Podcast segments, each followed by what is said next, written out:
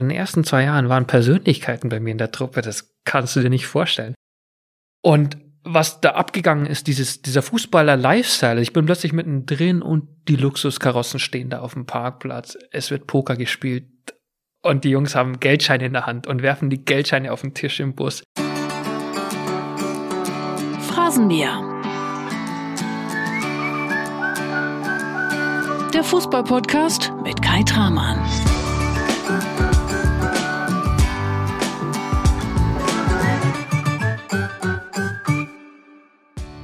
Und hier und jetzt hörst du eine Phrasenmäher-Folge, die genau so ist, wie eine gute Phrasenmäher-Folge sein sollte.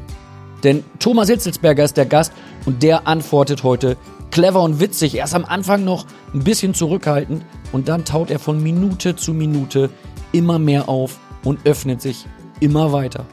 Für dich heißt das heute, je länger du Thomas Hitzelsberger zuhörst, desto überraschender, desto spannender und desto besser wird's. Und der Hitz, der hat in seiner Karriere ja echt fast alles erlebt. Als 18-Jähriger ist er vom FC Bayern nach England gegangen.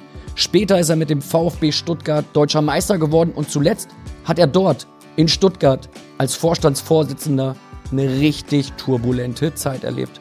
Darüber reden wir heute. Wir sprechen natürlich auch über sein Outing und über wilde Abende mit Musiklegende Elton John in Las Vegas. Es gibt obendrauf noch eine Phrasenmäher Premiere, denn erstmals habe ich das Gehupe von einem Stargast stumpf ignoriert.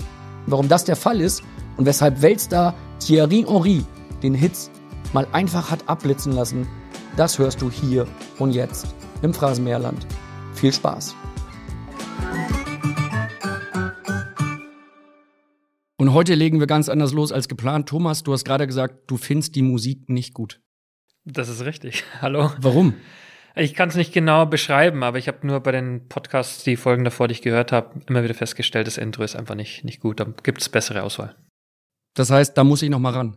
Da musst du ran, dein Team muss ran. Äh, vielleicht kann ich dir auch im Nachgang noch mal helfen. Ich freue mich trotzdem, trotz dieser Kritik, dass wir hier zusammensitzen. Im Hotel Hilton am Englischen Garten in München. Das ist so ein bisschen für Phrasenmäher-Kenner das Wembley-Stadion der Podcast-Szene. Hier haben wir schon Podcasts produziert mit Hermann Gerland, Felix Magath, Didi Hamann, Horst Held, Olli Bierhoff. Und jetzt sitzt du auf dem Stuhl hier in so einem relativ unscheinbaren Konferenzraum. Oder wie würdest du es beschreiben hier? Du hast ganz gut beschrieben. Ich wusste nicht, dass all die auch hier im Hilton äh, waren in München. Aber es ist ja bekannt, dass München meine Heimat ist. Ähm, da lebe ich auch wieder und ich fühle mich hier wohl. Ich bin gespannt auf die Fragen in den nächsten Stunden. Äh, Freue mich. Das riecht so ein bisschen nach guter Unterhaltung hier, ne, in dem Raum. Ich finde schon. Ich habe auch gute Erinnerungen. Vielleicht werden wir eh im Laufe des Gesprächs draufgekommen, aber ich sage es gleich zu Beginn. Ich, äh, mein erstes Länderspiel, da war der Treffpunkt hier in diesem Hotel mit der deutschen Nationalmannschaft, der A-Nationalmannschaft und deswegen bin ich auch gerne wieder hergekommen. Das war im Oktober 2004. Ihr seid dann in den Iran geflogen und habt euch hier getroffen. Ja, und ich weiß noch, wie nervös ich war. Ich habe wirklich beim ersten Mittagessen saß ich neben Oli Kahn, ich hatte eine Suppe äh, gegessen und ich war so nervös, dass, dass ich den Löffel nicht richtig halten konnte. Und ich weiß auch gar nicht mehr, ob ich die Suppe zu Ende gegessen habe oder gewartet habe, bis er aufgestanden ist. Weil ich in diesem Umfeld, ich war damals noch bei Aston Villa, kannte die Nationalspieler äh, Kahn, Ballack und wer noch alles dabei war, natürlich nur aus dem Fernsehen und, und war so richtig nervös. Äh, aber es war der Anfang von einer coolen Zeit. Wie hast du ihn dann genannt? Oliver oder Herr Kahn oder Herr Titan? Weiß nicht, ich glaube schon, dass ich ihn gleich auch geduzt habe, wie es halt so ist im Fußball. Auch wenn man sich noch nie begegnet ist, wenn man zusammen in der Mannschaft ist, dann duzt man sich. Aber wir haben nicht viel gesprochen, weil es ja auch klar ist, zuerst hält man sich an die Leute, die man schon kennt. Und da waren ja ein paar aus der Jugendnationalmannschaft noch dabei, die ich kannte und mit denen habe ich mehr gesprochen. Das heißt, du hast dich dann ja als Neuling erstmal vorgestellt und genau das Gleiche darfst du jetzt machen. Was ihr über mich wissen solltet. Mir ist wichtig bei der Vorstellung, dass ich einfach auf meine Kindheit nochmal zurückgehe. Ich bin das jüngste von sieben Kindern und äh, auf einem Bauernhof in der Nähe von München groß geworden. Bin extrem dankbar, weil mich meine sechs Geschwister und meine Eltern von Anfang an riesig unterstützt haben. Ich habe ihnen so viel zu verdanken, was die Karriere angeht, aber auch mein gesamtes Leben. Alles, was seither geschehen ist, ist darauf zurückzuführen und äh, das ist, glaube ich, wichtig, das zu betonen, dass meine Heimat, meine, meine Geschwister, meine Eltern für mich das, das Wichtigste in meinem Leben sind du kannst auch richtig bayerisch sprechen. Ne? Also für alle, die jetzt nicht in Bayern wohnen und zuhören, du bist ein Urbayer. Ich habe überlegt, ob ich das anspreche, weil die letzten 20 Jahre, als ich unterwegs war, gab es nie die Möglichkeit, äh, vor allen Dingen, wenn man öffentlich auftritt, dann äh, im, im, Dialekt zu sprechen. Verstehen eigentlich alle. Ich spreche, glaube ich, ganz gepflegtes Hochdeutsch, aber ja, wenn ich zu Hause bin, spreche ich richtig bayerisch, sodass manchmal Leute mich eben nicht verstehen, ja. Wie das klingt, kannst du uns, wenn du Lust hast, später dann mal demonstrieren oder jetzt, wann immer du möchtest. Das ist schwierig, es sei denn, du hast es auch drauf und wir können. Bayerisch zu sprechen. Ja, ich glaube, das hast du nicht drauf. Ja. Nein, aber einfach auf Befehl dann zu sprechen, das geht meistens schief und deswegen lasse ich es, aber vielleicht gibt sich in Zukunft mal die Gelegenheit, wieder auch öffentlich dann mal bayerisch zu reden. Das ist ein äh, sehr guter Einstieg von dir. Die Musik ist scheiße. Du traust mir nicht zu, dass ich äh, bayerisch sprechen kann. Also die Fronten sind schon relativ gut verhärtet. Und damit es jetzt noch krasser wird, kannst du meinem Arbeitgeber Bild einmal das sagen, was du schon immer sagen wolltest. Das Bildbashing. Das ist gar nicht so leicht, weil über, über all die Jahre einiges zusammengekommen ist. Und dann genau das Wesentliche rauszupicken. Ich habe es dir gesagt, das Intro, die Musik hier ist ausbaufähig. Das ist ein kleines Bashing. Und die letzte Episode, die ich mit der Bildzeitung hatte, da ging es äh, in meiner Tätigkeit beim VfB um, um eine Suche von Investoren. Und da hat einfach die Kollegin und Kollege, glaube ich, nicht ganz so sauber recherchiert und einfach mal rausgeblasen, ich hätte dem Investor per SMS abgesagt, was echt grundverkehrt war. Und in diesem Artikel waren so viele Fehler drin, dass ich echt sauer war und gesagt habe, Leute, so funktioniert das nicht. Habe meinen Anwalt angerufen und dann gab es eine äh, Unterlassungsklage und eine Gegendarstellung. Und da hatten wir einfach ein paar Tage und Wochen zu tun. Und dann habe ich einfach darauf bestanden, dass wir das hinkriegen. Unterlassungsklage hat dann funktioniert bei der Gegendarstellung. Äh, sind wir so verblieben, dass, dass wir das lassen. Aber ich war schon sauer, weil ich nie damit konfrontiert wurde, ob ich denn dem Investor, dem potenziellen Investor per SMS abgesagt habe, weil es einfach falsch war. Es war eine große Geschichte. Du als äh, Vorstandsvorsitzender des VfB Stuttgart sollst, so wurde es geschrieben, einem Investor abgesagt haben per SMS. Du hast dich dann beim Anwalt gemeldet, per Anruf oder auch per SMS? Ich habe ihn angerufen, den kann ich immer ganz gut erreichen, äh, denn ich hatte mit ihm vorher auch schon ab und zu zu tun. Das bleibt ja nicht aus, wenn man solche Tätigkeiten hat. Aber ich habe ihm das kurz geschildert und ihm alles zur Verfügung gestellt, was er gebraucht hat. Und am Ende war es auch okay. Die Unterlassungsklage ging durch, aber die Gegendarstellung haben wir eine, eine gute Lösung gefunden. Und das hat mich einfach nur geärgert, weil man hätte es vermeiden können. Und in diesem Artikel waren so viele Fehler drin, handwerkliche Fehler, dass ich sauer war. Jetzt dürfen wir da streng genommen auch gar nicht drüber sprechen, aber du hast es jetzt von dir aus angesprochen, ne? Also du schreibst jetzt nicht gleich deinem Anwalt eine SMS und sagst, die, die fangen schon wieder an mit der Geschichte. Nee, nee, wir können das hier, hiermit ja auch abräumen. Er hat gesagt, das war einfach äh, verkehrt. Ähm, so ist es nicht gelaufen. Um die, um die es ging, mit denen habe ich auch wirklich persönlich gesprochen. Das ging über mehrere Monate. Die Entscheidung habe ich natürlich persönlich mitgeteilt, aber ich schreibe dann keine SMS, wenn es um so weitreichende Entscheidungen geht. Da haben sich ein paar andere Leute eingeklinkt, die, glaube ich, äh, ein Geltungsbedürfnis hatten und sei es drum, jetzt ist es vorbei. Ah, das klingt nach herrlichen Geschichten vom VfB Stuttgart. Damit wollen wir auch gleich beginnen. Wenn du heute ein Problem hast mit einer Frage, wenn du heute ein Problem hast mit irgendetwas, was ich von mir gebe, dann gibt es die tolle Phrasenmäherhupe. Zweimal pro Folge darfst du sie benutzen und darfst dann einfach die Frage weghupen. Die erste würde ich an deiner Stelle nicht weghupen, denn sie zeigt, dass du beim VfB Stuttgart zwar gegangen bist, aber natürlich Menschen in der Führung, sogar dein Nachfolger, sehr an dich denken. Die erste Frage ist eine sehr liebe Frage. Sie kommt von Alex Werle. Hi Thomas, hier spricht der Alex aus Stuttgart. Äh, ich hoffe, du bist sehr gut angekommen in deiner neuen Freizeitwelt und äh, genießt jetzt äh, die Sommertage. Und was mich natürlich brennend interessieren würde, wie geht's denn deinem Pony? Liebe Grüße aus Stuttgart, ich glaube, er hat extra die Hand vor den Mund gehalten, während er spricht, damit man es nicht so ganz einwandfrei verstehen kann. Ich, deswegen muss ich nochmal nachfragen. Wie geht's? Ich glaube, deinem Pony. Im Pony. Hast du einen Pony?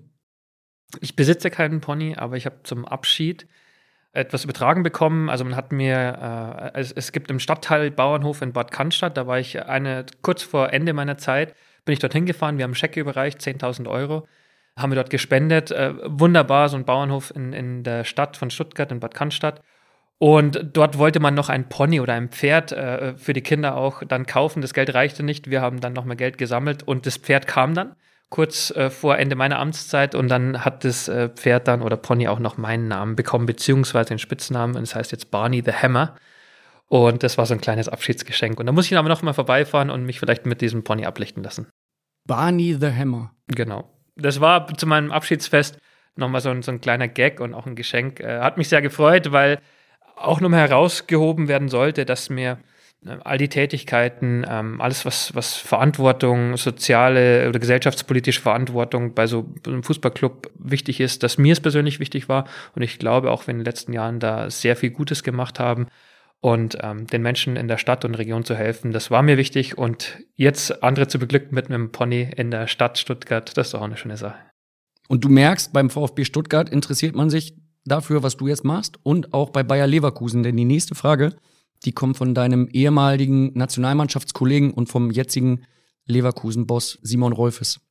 Hallo Hitze, hier ist Simon Rolfes. Ja, Hitze, wir kennen uns schon so lange. U18-Nationalmannschaft zusammengespielt, damit Horst Rubisch äh, Schlachten geschlagen. Nationalmannschaft in der Bundesliga zusammengespielt und jetzt sozusagen auch beide einen Job im Management des Vereins gehabt. Und was mich natürlich interessiert, was du die nächsten Monate machst. Ich weiß ja, dass du immer interessiert bist, dich immer weiterentwickeln willst und äh, auch offen für Neues. Und deswegen interessiert mich natürlich, wie die nächsten Monate aussehen und wie du deine Zukunft vorstellst. Alles Gute wünsche ich dir auf jeden Fall. Viele Grüße von Simon. Ja, freut mich, dass Simon sich äh, auch gemeldet hat. Er hat ja alles ganz gut beschrieben. Wir kennen uns sehr, sehr lange. Ich, ich schätze ihn ungemein. Er war ein toller Fußballer und hat aber auch, und das ist keine Überraschung, dann weiter Karriere gemacht. Jetzt bei Bayer macht er einen hervorragenden Job. Ich möchte nach der intensiven Zeit in Stuttgart einfach erstmal ein bisschen auch äh, Ruhe haben, äh, ein bisschen Abstand gewinnen ähm, vom Fußball, weniger Fußball schauen, mich weniger mit den Themen in der Tiefe beschäftigen, aber nicht ganz fernbleiben. Ich möchte nicht ausschließen, dass ich demnächst wieder mal vielleicht als, als Experte im Fernsehen auftrete oder auch zu anderen Clubs gehe. Mir ist wichtig, das, was ich in Stuttgart getan habe, ähm, habe ich für den VfB Stuttgart getan. Aber um bewerten zu können, ob das auch alles gut war, ob das richtig war oder was man besser hätte machen können, hilft es, bei anderen Clubs mal nachzufragen, wie die es denn machen. Und die Zeit möchte ich mir nehmen, in den nächsten Wochen, Monaten bei anderen Clubs vorbeizugehen, nachzufragen und mein Wissen, wie er schon gesagt hat, auch zu, zu erweitern, um vielleicht für den nächsten Job dann noch besser vorbereitet zu sein. Ab wann möchtest du denn wieder arbeiten? Ähm, da muss man schauen, was es für eine Arbeit konkret ist. Also die Tätigkeit im, im Fernsehen als, als Fußballexperte ist, ist ja auch eine Arbeit. Das, das kann bald sein, muss aber nicht sofort sein. Aber wirklich für einen Verein zu arbeiten in dem Umfang, wie ich es äh, jetzt bei Stuttgart gemacht habe, stelle ich mir nicht vor, dass in diesem Jahr noch was passieren soll. Weil du noch vertraglich dann an den VfB gebunden bist, also weil du irgendwie den Vertrag aufgelöst hast und jetzt irgendwie eine Sperrklausel hast oder wie funktioniert nee, das? Nee, das, das hat damit nichts zu tun, sondern einfach, weil ich glaube, dass es notwendig ist, auch emotional einen gewissen Abstand äh, zu kriegen. Ich habe äh, in den letzten Wochen stets betont, wie, wie großartig die Zeit war, wie viel ich dem VfB zu verdanken habe und wie sehr ich an dem Verein hänge. Und da würde es sich schlecht anfühlen, wenn ich vier Wochen später beim neuen Club unterschreiben würde. Ich möchte das nicht. Und eben diese Zeit sinnvoll nutzen. Ich glaube, das, das brauche ich auch, um dann wieder ähm, besser vorbereitet zu sein, um auch vielleicht einen Job besser ausfüllen zu können. Ich spüre den Druck nicht und ich habe mich schon auch dann gefreut auf etwas mehr Entspannung, freie Zeit und wie Simon sagte, den Sommer oder Alex, den, den Sommer zu genießen, hier in der Stadt, wo man den auch genießen kann. Den Phrasenmäher zu genießen erstmal, ne? Absolut, ja, genau. Ich äh, habe das angekündigt, dass es das Gespräch mit dem Phrasenmäher geben wird. Und da muss ich mich gleich entschuldigen. Ich habe stets gesagt, ich bin beim Phrasendrescher. Also wenn viele Leute nicht zuhören werden, dann weil sie es nicht finden, weil ich gesagt habe, ich bin beim Phrasendrescher. Ich hoffe, du bist mir nicht böse. Ich habe jetzt also in den ersten Minuten nicht das allerbeste Bild von dir nach der ganzen Kritik. Ich bin Kai übrigens, ne? Also ich bin, falls du jetzt gesagt hast, ich bin jetzt irgendwie bei Dirk im Phrasendrescher oder so, dann würde mich das jetzt auch nicht mehr wundern. Nee, das habe ich so nicht gemacht, aber wir können das alles. Ich werde es auch nachholen. Ich werde alle nochmal informieren und dir den Link schicken.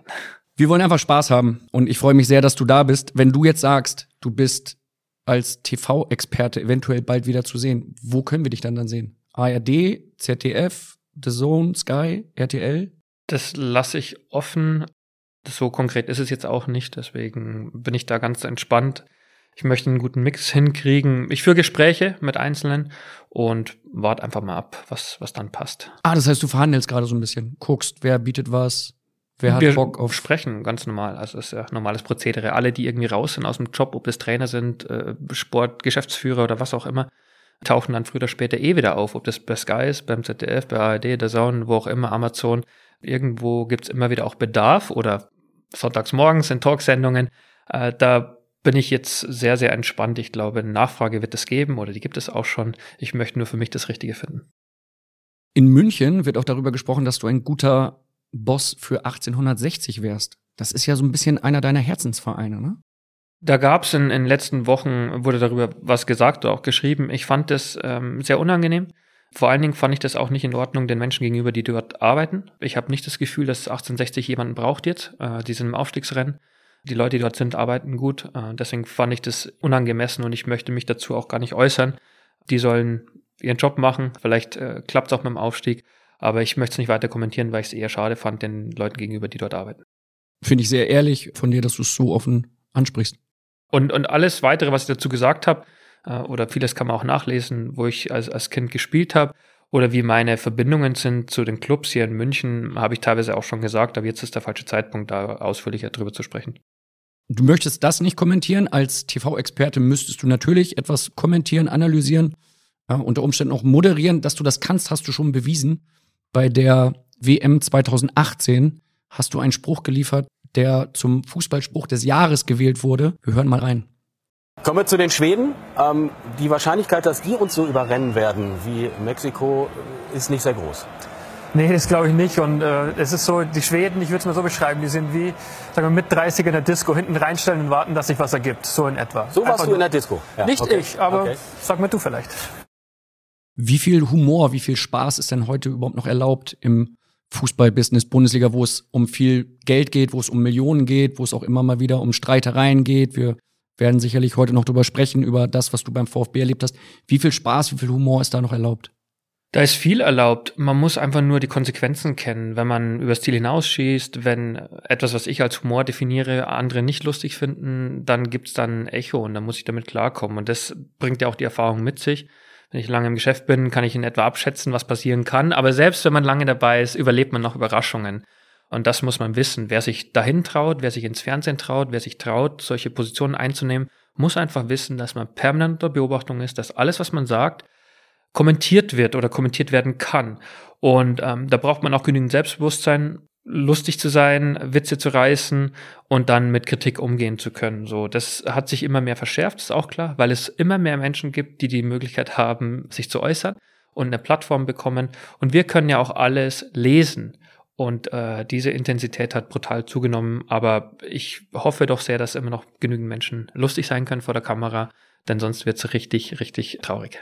Du darfst hier auf jeden Fall lustig sein. Mhm. Und äh, kannst machen, was du möchtest. Du hast gerade angesprochen, man kann es dann lesen. Sprichst du damit so den Bereich Social Media an?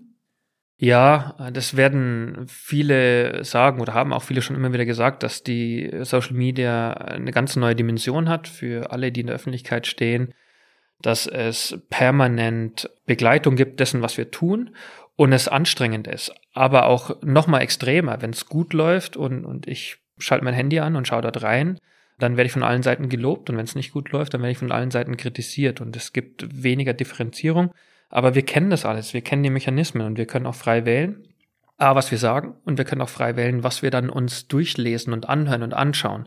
Das müssen wir wissen. Deswegen will ich gar nicht zu viel klagen, sondern ich habe jedes Mal wieder die Wahl, möchte ich mich dem aussetzen, dann kenne ich auch die Konsequenzen, oder ist es mir zu viel und dann mache ich halt nichts und deswegen will ich gar nicht klagen. Wenn du als TV-Experte dann bald wieder zu sehen bist und zu hören bist und gerade in Verhandlungen bist, kannst du jetzt hier eine kleine Bewerbung abgeben. Wir machen mal so einen schnellen Dreierschlag. Drei Themen, die du als TV-Experte, als Fußballexperte einmal bewerten kannst. Der erste Punkt ist, was würdest du Robert Lewandowski raten? Soll er bei Bayern bleiben oder wechseln? Ich verfolge das so ein bisschen, was da los ist bei den Bayern. Nein, ich beneide die Akteure bei Bayern nicht, ob das äh, Hassan Salihamidzic ist oder Oliver Kahn. Schwierige Aufgabe man kennt die Historie mit, mit äh, Lewandowski, alle wissen auch, wie gut äh, er ist. Ich werde es als Fußballinteressierter gespannt verfolgen. Was glaubst du, was macht er? Ich kann keine Prognose hier wagen. Ich weiß es einfach nicht. Was würdest du ihm dann raten? Wegzugehen oder nochmal zu bleiben? Ich habe viel zu wenig von dem, was, was dort gerade passiert, wie, wie er sich wohlfühlt, was ihm wichtig ist. Das weiß ich nicht. Also ich kenne nicht seine Kriterien, seine Auswahlkriterien.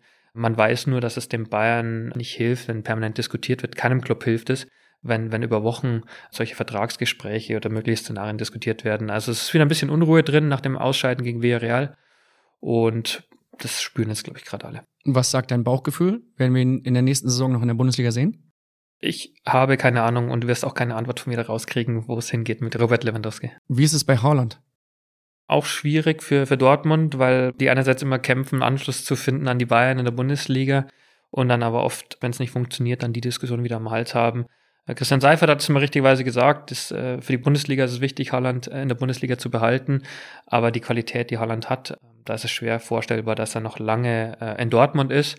Und ähm, wenn er dann nicht zu Bayern gehen sollte, dann äh, wird er die Bundesliga auch verlassen und das wäre ein herber Verlust. Was glaubst du, wo geht er hin? Weiß gar nicht, was da gerade im Gespräch ist. Sein, sein Berater, der auch sehr prominent ist, glaube ich, hat die Kontakte zu den besten Clubs der Welt und da wird er irgendwo aufschlagen. Was seine äh, Kriterien sind, ist mir auch fremd, aber er wird einen guten Vertrag bei einem Top-Club bekommen, da sind wir sicher. Die letzte Frage zum Thema Dreierschlag, zum Thema deine Einschätzung als TV-Experte. Packt Nagelsmann das bei Bayern? Gerade rausgeflogen in der Champions League? Die Diskussion geht jetzt los? Dann nehme ich mir jetzt raus, doch mal den TV-Experten zu geben, auch wenn ich es jetzt gerade nicht bin. Klar packt er das. Also er ist, er ist jetzt ein Jahr da und, und wird wahrscheinlich die Bundesliga gewinnen. Mit einem Fünfjahresvertrag ist es schon so, dass es vielleicht echt mal was Langfristiges ist, was in diesem Geschäft oder auch bei so einem Club wie Bayern München eher ungewöhnlich ist, ähm, das ihm zu wünschen, äh, weil er alles mitbringt und in, in einem Verein, der, der maximal fordernd ist und natürlich auch für so einen jungen Trainer, der extrem gut ist, glaube ich, sollte man ihm die Zeit geben und wird ihm auch die Zeit geben, denn das, das passt hervorragend. Er kommt hier aus, aus der Region, er ist noch entwicklungsfähig, hat aber für sein Alter schon extrem viel auf der Platte und wenn er am Ende erstmal nur deutscher Meister wird, dann ist es, finde ich, äh, trotzdem alles okay und er sollte noch viele Jahre bei den Bayern bleiben. Ich denke, das wäre für alle gut. Dann wollen wir sprechen über den VfB Stuttgart. Du bist seit ein paar Tagen, seit ein paar Wochen nicht mehr Vorstandsvorsitzender beim VfB Stuttgart. Was an diesem Job wirst du garantiert nicht vermissen in der Zukunft? Also bei welchen Tätigkeiten sagst du, darauf kann ich getrost verzichten? Dieses permanente daran denken müssen, was gerade passiert und immer verfügbar zu sein. Also es ist so eine, eine große Organisation, es sind so viele Menschen, für die ich mich verantwortlich gefühlt habe, dass man eigentlich nicht abschalten kann. Und das äh, erzeugt natürlich auch äh, Stress, das ist klar. Es gibt so viele Menschen, die ich vermissen werde, weil sie einfach tolle Menschen sind. Aber die Bereitschaft, immer da sein zu müssen, immer verfügbar sein zu müssen und immer die Sorge, ist vielleicht wieder etwas, was verrutscht. Das, das große Thema ist immer Sport. Sind wir in der Lage, erfolgreich Fußball zu spielen? Wenn das nicht funktioniert, haben wir den größten Ärger. Aber selbst wenn wir ein Spiel gewinnen und am Tag danach irgendwas passiert ist, hat man wieder Stress. Das heißt, man, man ist permanent im, im Arbeitsmodus und schafft es kaum abzuschalten. Und das werde ich eben nicht vermissen, diese 24 Stunden Bereitschaft, Verfügbarkeit und Verantwortung. Was auf der anderen Seite wird dir total abgehen? Was wirst du vermissen? Also die Menschen habe ich gerade angesprochen, die Vielzahl äh, der, der Mitarbeiterinnen und Mitarbeiter, die, die ich sehr, sehr gern habe, äh, hatte oder, oder habe. Das werde ich vermissen. Und was ich auch vermissen werde, ist gerade zuletzt dann, mein letztes Spiel war gegen Augsburg, die Emotion. Ich hätte das nicht für möglich gehalten, weil als Spieler war ich natürlich, wenn ich auf dem Platz war und wir erfolgreich waren, das war das Allergrößte. Und wenn wir verloren haben, war das das Schlimmste überhaupt. Diese extremen Ausschläge an Emotionen. Und ich hätte einfach gedacht, Karriere ist vorbei, ich werde sowas nie mehr erleben. Und dann musste ich feststellen, selbst als, als Vorstandsvorsitzender sitze auf der Tribüne und drehst halt komplett durch. Wenn du zurücklegst, Ausgleich schaffst und am Ende das Spiel noch gewinnst in so einer wichtigen Phase in der Tabellenregion, in der wir sind. Ich werde es vermissen. Also es unter der Woche ist, ist, ist viel Arbeit, die nicht direkt mit dem Spiel zu tun hat, vielleicht nicht mit den Spielern zu tun hat. Und dann gehst du ins Stadion und merkst, boah, heute steht zu viel auf dem Spiel. Und du sitzt da und, und drehst halt komplett durch. Und diese Emotion werde ich vermissen. Das klingt so ein bisschen, als hättest du so einen Teil von dir dort gelassen in Stuttgart. Oder ist es unabhängig vom VfB? Also der VfB ist schon besonders für mich. Ich habe viereinhalb Jahre dort gespielt und, und hatte jetzt die letzten sechs Jahre unterschiedliche Tätigkeiten, unterschiedliche Funktionen, die ich ausgeübt habe. Natürlich ist es ein besonderer Club. Und was habe ich da gelassen? Man wünscht sich ja immer, dass man etwas äh, da lässt. Äh, ich würde eher behaupten, eine Art und Weise, wie ich mit den Menschen umgegangen bin, mich aber trotzdem nicht gescheut habe, harte Entscheidungen zu treffen, Veränderungen einzuleiten, und daher waren die letzten Tage und Wochen ganz besonders lohnenswert. Jeder Einzelne oder jede Einzelne, die zu mir gekommen sind und, und einfach nur gesagt, hey, das war toll, du wirst uns fehlen. Das, was du hier bewegt hast, wird vielleicht erst in, in vielen entweder kurzfristig oder mittellangfristig spürbar sein. Und da ich ja immer weiß, das war nicht mein Plan irgendwie. Als ich Kind äh, hätte ich mir nie vorstellen können, für mich war VfB, es war Gerd Meyer Vorfelder, Magisches Dreieck, Jürgen Klinsmann und noch viele andere Größen, Guido Buchwald Legenden und auf einmal bin ich Vorstandsvorsitzender von so einem krass großen Verein in, in so einer großen Stadt und denkst, pff, in welchem Film bin ich hier eigentlich gerade? Aber jeden Tag zu funktionieren, sage ich, es ist meine Pflicht, das Beste zu tun und dann zu gehen und tolle Worte noch zu kriegen, viele Geschenke zu bekommen, ob das jetzt auch die Mitarbeiterinnen und Mitarbeiter sind, ob das die Gremien waren, ob das auch, was ich dann, äh, die, die Politiker, ob das der Ministerpräsident war, Oberbürgermeister, Sozialminister, also die ganze Palette. Und ich denke so, das ist schon krass. Also ich bin hier in so einer großen Familie aufgewachsen, auf dem Dorf, und auf einmal bin ich in so einer Stadt und bin, wenn ich jetzt mal sagen, ja genau, Vorstandsvorsitzender vom VfB Stuttgart mit so einer großen Tradition, dann flasht mich das. Welche Note würdest du dir für deine Zeit geben? Wir sind hier bei Bild, da gibt's die klassische Bildnote. Was würdest du dem Vorstandsvorsitzenden Thomas Hetzelsberger geben als Note? Kenne keinen, der sich selber Noten gibt. Also, wo kommen wir denn da hin? Das, das könnt ihr machen, das können andere machen, aber ich gebe mir selber keine Note. Ich habe viele Erlebnisse und Erfahrungen und, und bewerte das natürlich für mich, aber das, das bleibt meine Bewertung. Die ist ja auch noch nicht ganz abgeschlossen, das habe ich eingangs gesagt. Ich muss es abgleichen mit dem, was andere tun.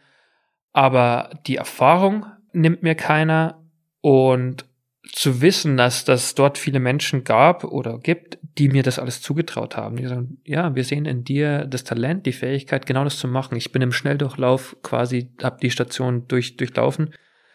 Da komme ich an den Punkt, ja, da bin ich natürlich schon ein Stück weit stolz drauf, weil, weil es vielleicht nicht vielen gelungen ist. Und, und mit meinem Hintergrund zu sagen, ich gehe dorthin, und, und schaffe in sechs Jahren unterschiedliche Funktionen und es geht immer weiter, immer weiter. Und es immer, gibt immer wieder Menschen, die sagen, du kannst es, wir wollen dich da haben und am Ende gibt es auch genügend, die sagen, hey, echt schade, dass du gehst. Und da sage ich, pff, da kann ich mich schon wohlfühlen damit. Du hast kürzlich in den Stuttgarter Nachrichten gesagt, dass du dir eine Zukunft im Profifußball vorstellen kannst, wie du es eben auch schon erwähnt hast, und dass du gerne dein Wissen von heute dann anwenden möchtest. Worin konkret bist du nach drei Jahren beim VfB schlauer? Also es waren sechs Jahre. Ich, ich also bin, als Vorstand, Vorsitzender. Ja, also ich bin ja als Berater des Vorstands äh, zum VfB gekommen. Das ist so die, die klassische Beraterrolle. Zum Einstieg war das toll. Und dann NLZ zu leiten, das äh, Nachwuchsleistungszentrum VfB Stuttgart ist ja nicht irgendein Leistungszentrum. Das ist äh, eins der besten in Deutschland, wenn nicht sogar das Beste, mit so einer großen Geschichte und dort dann Veränderungen einzuleiten, damit es in Zukunft wieder erfolgreich ist. Das war, war ein sehr lehrreiches Jahr, um zu verstehen, was, wie Nachwuchsfußball funktioniert. Wie sieht der heute aus? Wie ist die Trainerausbildung? Was ist eine Talentkategorie? Wer schafft's wirklich, wenn ich einen 15-Jährigen sehe? Woran messen wir das, ob er es schafft? Wer traut sich zuzusagen, ob der später Profi wird? Dann reinzukommen, der Mix aus Schule und, und Fußball, dann die Eltern, damit umzugehen, dann kommen die Berater mit ins Spiel, Verträge zu machen, Personal zu haben, Personalverantwortung, da, da ist alles dabei. Und dann war ich im Präsidium. Auf einmal ist man Gremienarbeit in, im MEV. Vorher keinen blassen Schimmer gehabt. Und auf einmal bin ich da und merke, was es bedeutet, Abteilungen, die geringe Budgets haben, mit denen zu sprechen, über Budgets zu verhandeln. Will ich die Zahlen nicht nennen, aber die sind im Vergleich zu Fußball sehr, sehr gering da diese Gespräche zu führen und dann weiterzugehen, wenn, wenn der Aufsichtsrat sagt, hey, Michael Reschke ist jetzt weg, wir wollen, dass du Sportvorstand wirst und dann in der heißen Saisonphase zu entscheiden, mache ich es oder mache ich es nicht. Und wenn ich aber ständig von Mut rede, was ich oft sage, ich verlange von Leuten, dass sie mutig sind, dann muss ich es auch vorleben. Und dann habe ich das gemacht und habe ich schon gemerkt, puh, das ist, das ist in der Tat sehr, sehr mutig und dann geht es trotzdem immer wieder weiter. Und das ist für mich sehr, sehr lehrreich, dass es auch immer wieder auf die Fresse gibt. Aber was kann ich aushalten? Was kann ich ertragen? Und da habe ich gemerkt, da bin ich sehr belastbar. Und das war für mich eine sehr, sehr gute Erkenntnis, weil Vieles ist gut gelaufen, glaube ich, aber bei weitem nicht alles, ist auch klar. Und dann, wenn es Stress gab, wenn es auf die Fresse gab, zu sagen, ich bleib stehen oder wenn ich am Boden liege, stehe wieder auf. Immer wieder geht es weiter. Was, was ist die Kritik von einzelnen Menschen? Hat es wirklich eine Relevanz für mich oder wird es gerade gesagt, aber es ist nicht die vernünftige Bewertung dessen, was ich tue und wäre es für mich wichtig in der Bewertung dessen, was ich tue. Also es war eine wahnsinnsintensive Zeit und, und viele Menschen, die mir das, das ermöglicht haben und da spüre ich wieder Dankbarkeit. Hast du es so empfunden als auf die Fresse bekommen? Ja, klar, natürlich.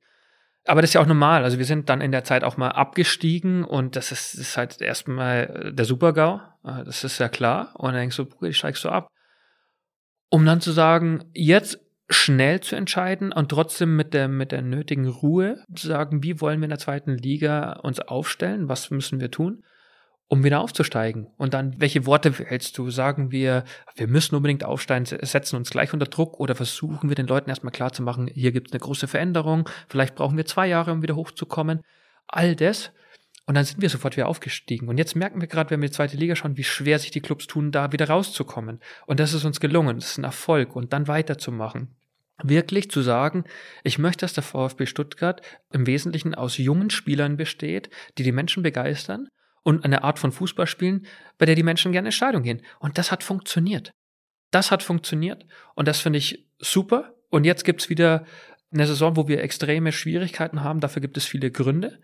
Und das wieder zu meistern, zu sagen, Kontinuität ist wichtig, der Trainer bleibt.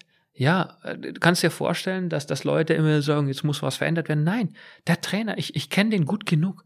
Der ist der Richtige für den VfB Stuttgart. Der bleibt hier. Und die, die Kraft zu haben, die Leute einfach urteilen zu lassen, weil ich ja genau sagen kann, vorher habe ich mich davor gedrückt, zu Lewandowski oder Halland was zu sagen oder oder Hast du? konkret hab ich, zu, hab ich gleich gemerkt. genau. Ja, und, und genauso weiß ich, dass die Leute, die darüber urteilen, ob jetzt der Trainer, Sportdirektor oder ich oder wer auch immer der Richtige noch ist in der Situation, sagen, die haben zu wenig Informationen, um das richtig bewerten zu können. Ich weiß, der ist der Richtige. Und dazu zu stehen und da war alles dabei. Du sprichst es an, da war alles dabei. Du hast nicht nur auf die Fresse bekommen, sondern du hast auch, wenn ich das so sagen darf, in deinem Vokabular anderen Leuten auf die Fresse gehauen. Unter anderem in einem offenen Brief dem VfB-Präsidenten Klaus Vogt. Würdest du das nochmal wieder machen? Kannst du gerne hupen. Ich habe den offenen Brief natürlich zufällig dabei. Du hast damals geschrieben, Klaus Vogt ist mit Zielen und Vorstellungen angetreten, die uns allen wichtig sind. Ein Jahr später ist so gut wie nichts davon umgesetzt. Das ist jetzt so auf die Fresse eins, würde ich sagen. Dann geht Vielleicht hast du jetzt diese Hupe nicht gehört. Die, ah, die ist die ja stellvertretend für den ganzen Themenkomplex. Die ich, es ist alles auserzählt. Die ich gehört. Ich gehe noch mal ein weiter. Bei keinem dieser Themen, bei denen der Präsident die Führung übernommen hat, gibt es erkennbare Fortschritte. Es war zu keiner Zeit eine Strategie oder Vorgehensweise erkennbar. Das ist ja schon ein ordentliches Austeilen gewesen. Da du jetzt die Hupe einfach ignorierst, versuche ich das mal so zu beschreiben, wie, oder wie ich es gerade gesagt habe. Da wurde lange darüber geschrieben, gesprochen, alles. Und das war eine brutal heftige Zeit. Wir haben es gelöst. Wir haben es einfach gelöst. Und ich sage, es ist auch eine Kunst und eine Qualität, nach all dem, was passiert ist, sich zusammenzureißen, am Riemen zu reißen, alle, die wir daran beteiligt waren und natürlich ich in, in erster Linie und sagen, wir haben jetzt, nach dem, was passiert ist, die Pflicht im Sinne des VfB wieder das Richtige zu tun und im Sinne des Clubs zu handeln. Und das ist uns gelungen. Deswegen sage ich bei der Verabschiedung, stand der Präsident am Ende da und hat mir eine Mitgliedschaft, eine lebenslange Mitgliedschaft überreicht. Und ich habe die gerne in Empfang genommen und gesagt, hey, vielleicht kann man auch mal sagen, alles, was passiert ist, wir haben es geschafft, uns wieder zusammenzuraufen. Ich habe meine Lehren daraus gezogen und ich bin sehr, sehr froh, dass wir so einen Abschied gefunden haben nach all dem, was da passiert ist. Und deswegen, glaube ich, brauchen wir die Details nicht mehr aufrollen. Es wurde vieles diskutiert und ich bin sehr, sehr dankbar, dass auch viele mitgewirkt haben, dass wir einen Weg wieder zurückgefunden haben und, und alle, Klaus Vogt und ich, dann auch in erster Linie im Sinne des VfB richtige Entscheidungen getroffen haben und gut gehandelt haben. Würdest du es nochmal wieder machen? So einen offenen Brief schreiben? Natürlich nicht. Das ist also nicht, es war ein Fehler. Das ist nicht das richtige Mittel. Also das ist halt so, wenn ich feststelle, dass Dinge nicht funktionieren, dann muss ich eine Lösung finden, aber das ist nicht die richtige Lösung. Hattest du damals alleine den Entschluss gefasst, das zu machen, oder hattest du jemanden, der dich beraten hat in deinem Umfeld? Du willst es sehr in die Länge ziehen, äh, da mache ich jetzt nicht mit, weil die Hupe ja immer noch irgendwie nachklingt, bei mir zumindest. Das heißt, es gab jemanden in deinem Umfeld, der sich eventuell. Jetzt, wenn ich nochmal drauf drücke, dann habe ich zwei dann, dann hast du es, genau. Varianten. Dann hast also habe ich es zweimal schon gemacht. Das wäre auch nicht. Hättest das ist ein Themenkomplex, dafür steht sie alles erzählt. Du hast danach in einem Interview mit der FAZ Folgendes gesagt. Also, ne, du merkst, ich bin jetzt auch bemüht, von dem Thema wegzukommen. Die Anfeindungen rund um den Jahreswechsel 2020, 2021 waren sicher kein Vergnügen. Das war dann direkt im Nachklapp. Du hattest diesen offenen Brief kurz vor Silvester 2020 veröffentlicht. Und dann hast du weiter gesagt, so anhaltend, so heftig und so persönlich angegriffen zu werden, war schon grenzwertig. Was musstest du damit erleben? Ich habe vorher gesprochen von Social Media, da kann ich ja reinschauen, das habe ich auch gemacht und da ist es wirklich ungefiltert, was ob Leute, ob man sie kennt oder ob man sie nicht kennt, weil sie unter einem Pseudonym schreiben, war heftige Beleidigungen und Beschimpfungen. Das, das habe ich erlebt.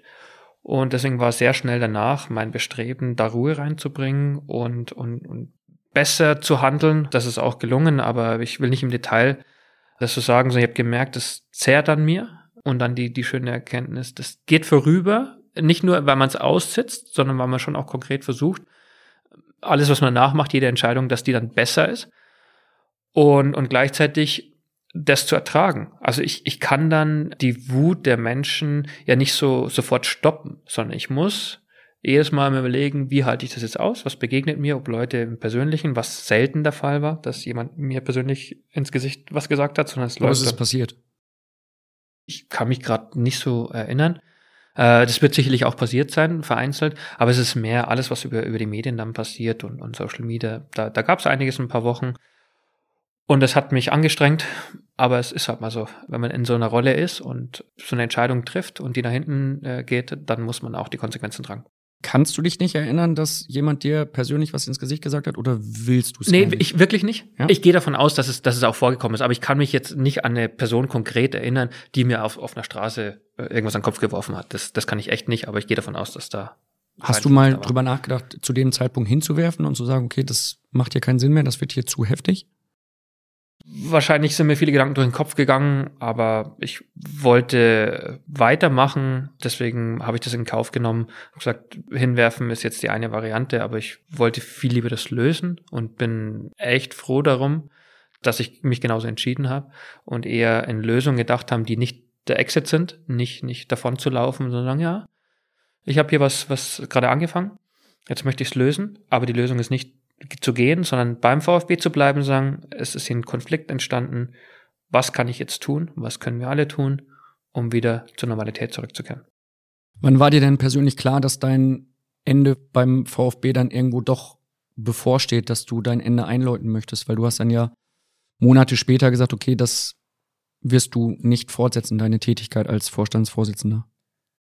Das war eigentlich ein Jahr vor Vertragsende. Es war mir wichtig, dass der Verein die Zeit hat, einen Nachfolger zu finden. Da habe ich mir einfach, weil, weil, weil ich schon wusste, dass es wahrscheinlich so ein Jahr vor Vertragsende Gespräche beginnen werden.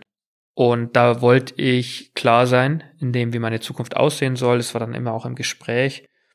Eine Vertragsverlängerung in der Regel sind dann fünf Jahre. So war es in der Vergangenheit bei Vorständen zuerst drei und dann fünf Jahre. Also hatte ich das auch im Kopf und habe mir dann gut überlegt, bin ich in der Lage, nochmal fünf Jahre mit dem Mut und der Bereitschaft zu verändern und, und voranzugehen, mit derselben Intensität das zu machen? Oder kann ich sagen, hey, nach sechs Jahren kann ich zurückblicken und sagen, da ist einiges passiert. Da, da hat der VfB mir viel gegeben, ich habe viel zurückgegeben und es ist vielleicht genau der richtige Zeitpunkt, auch mal zu übergeben an jemand anders und um, um dann die Entwicklung weiterzuführen. Und das war dann in etwa ein Jahr vor Vertragsende, also letztes Jahr im Herbst. Und habe mir das gut überlegt, äh, weil natürlich ein Teil von mir schon gesagt hat, ich möchte noch weitermachen. Und andererseits macht es fühlt sich auch gut an, nach so einer langen Zeit, in der ich wahrscheinlich alles erlebt habe, was man erleben konnte, jetzt einen Schlussstrich zu ziehen mit genügend Vorlauf für alle, dass sie Zeit haben, einen Nachfolger zu finden.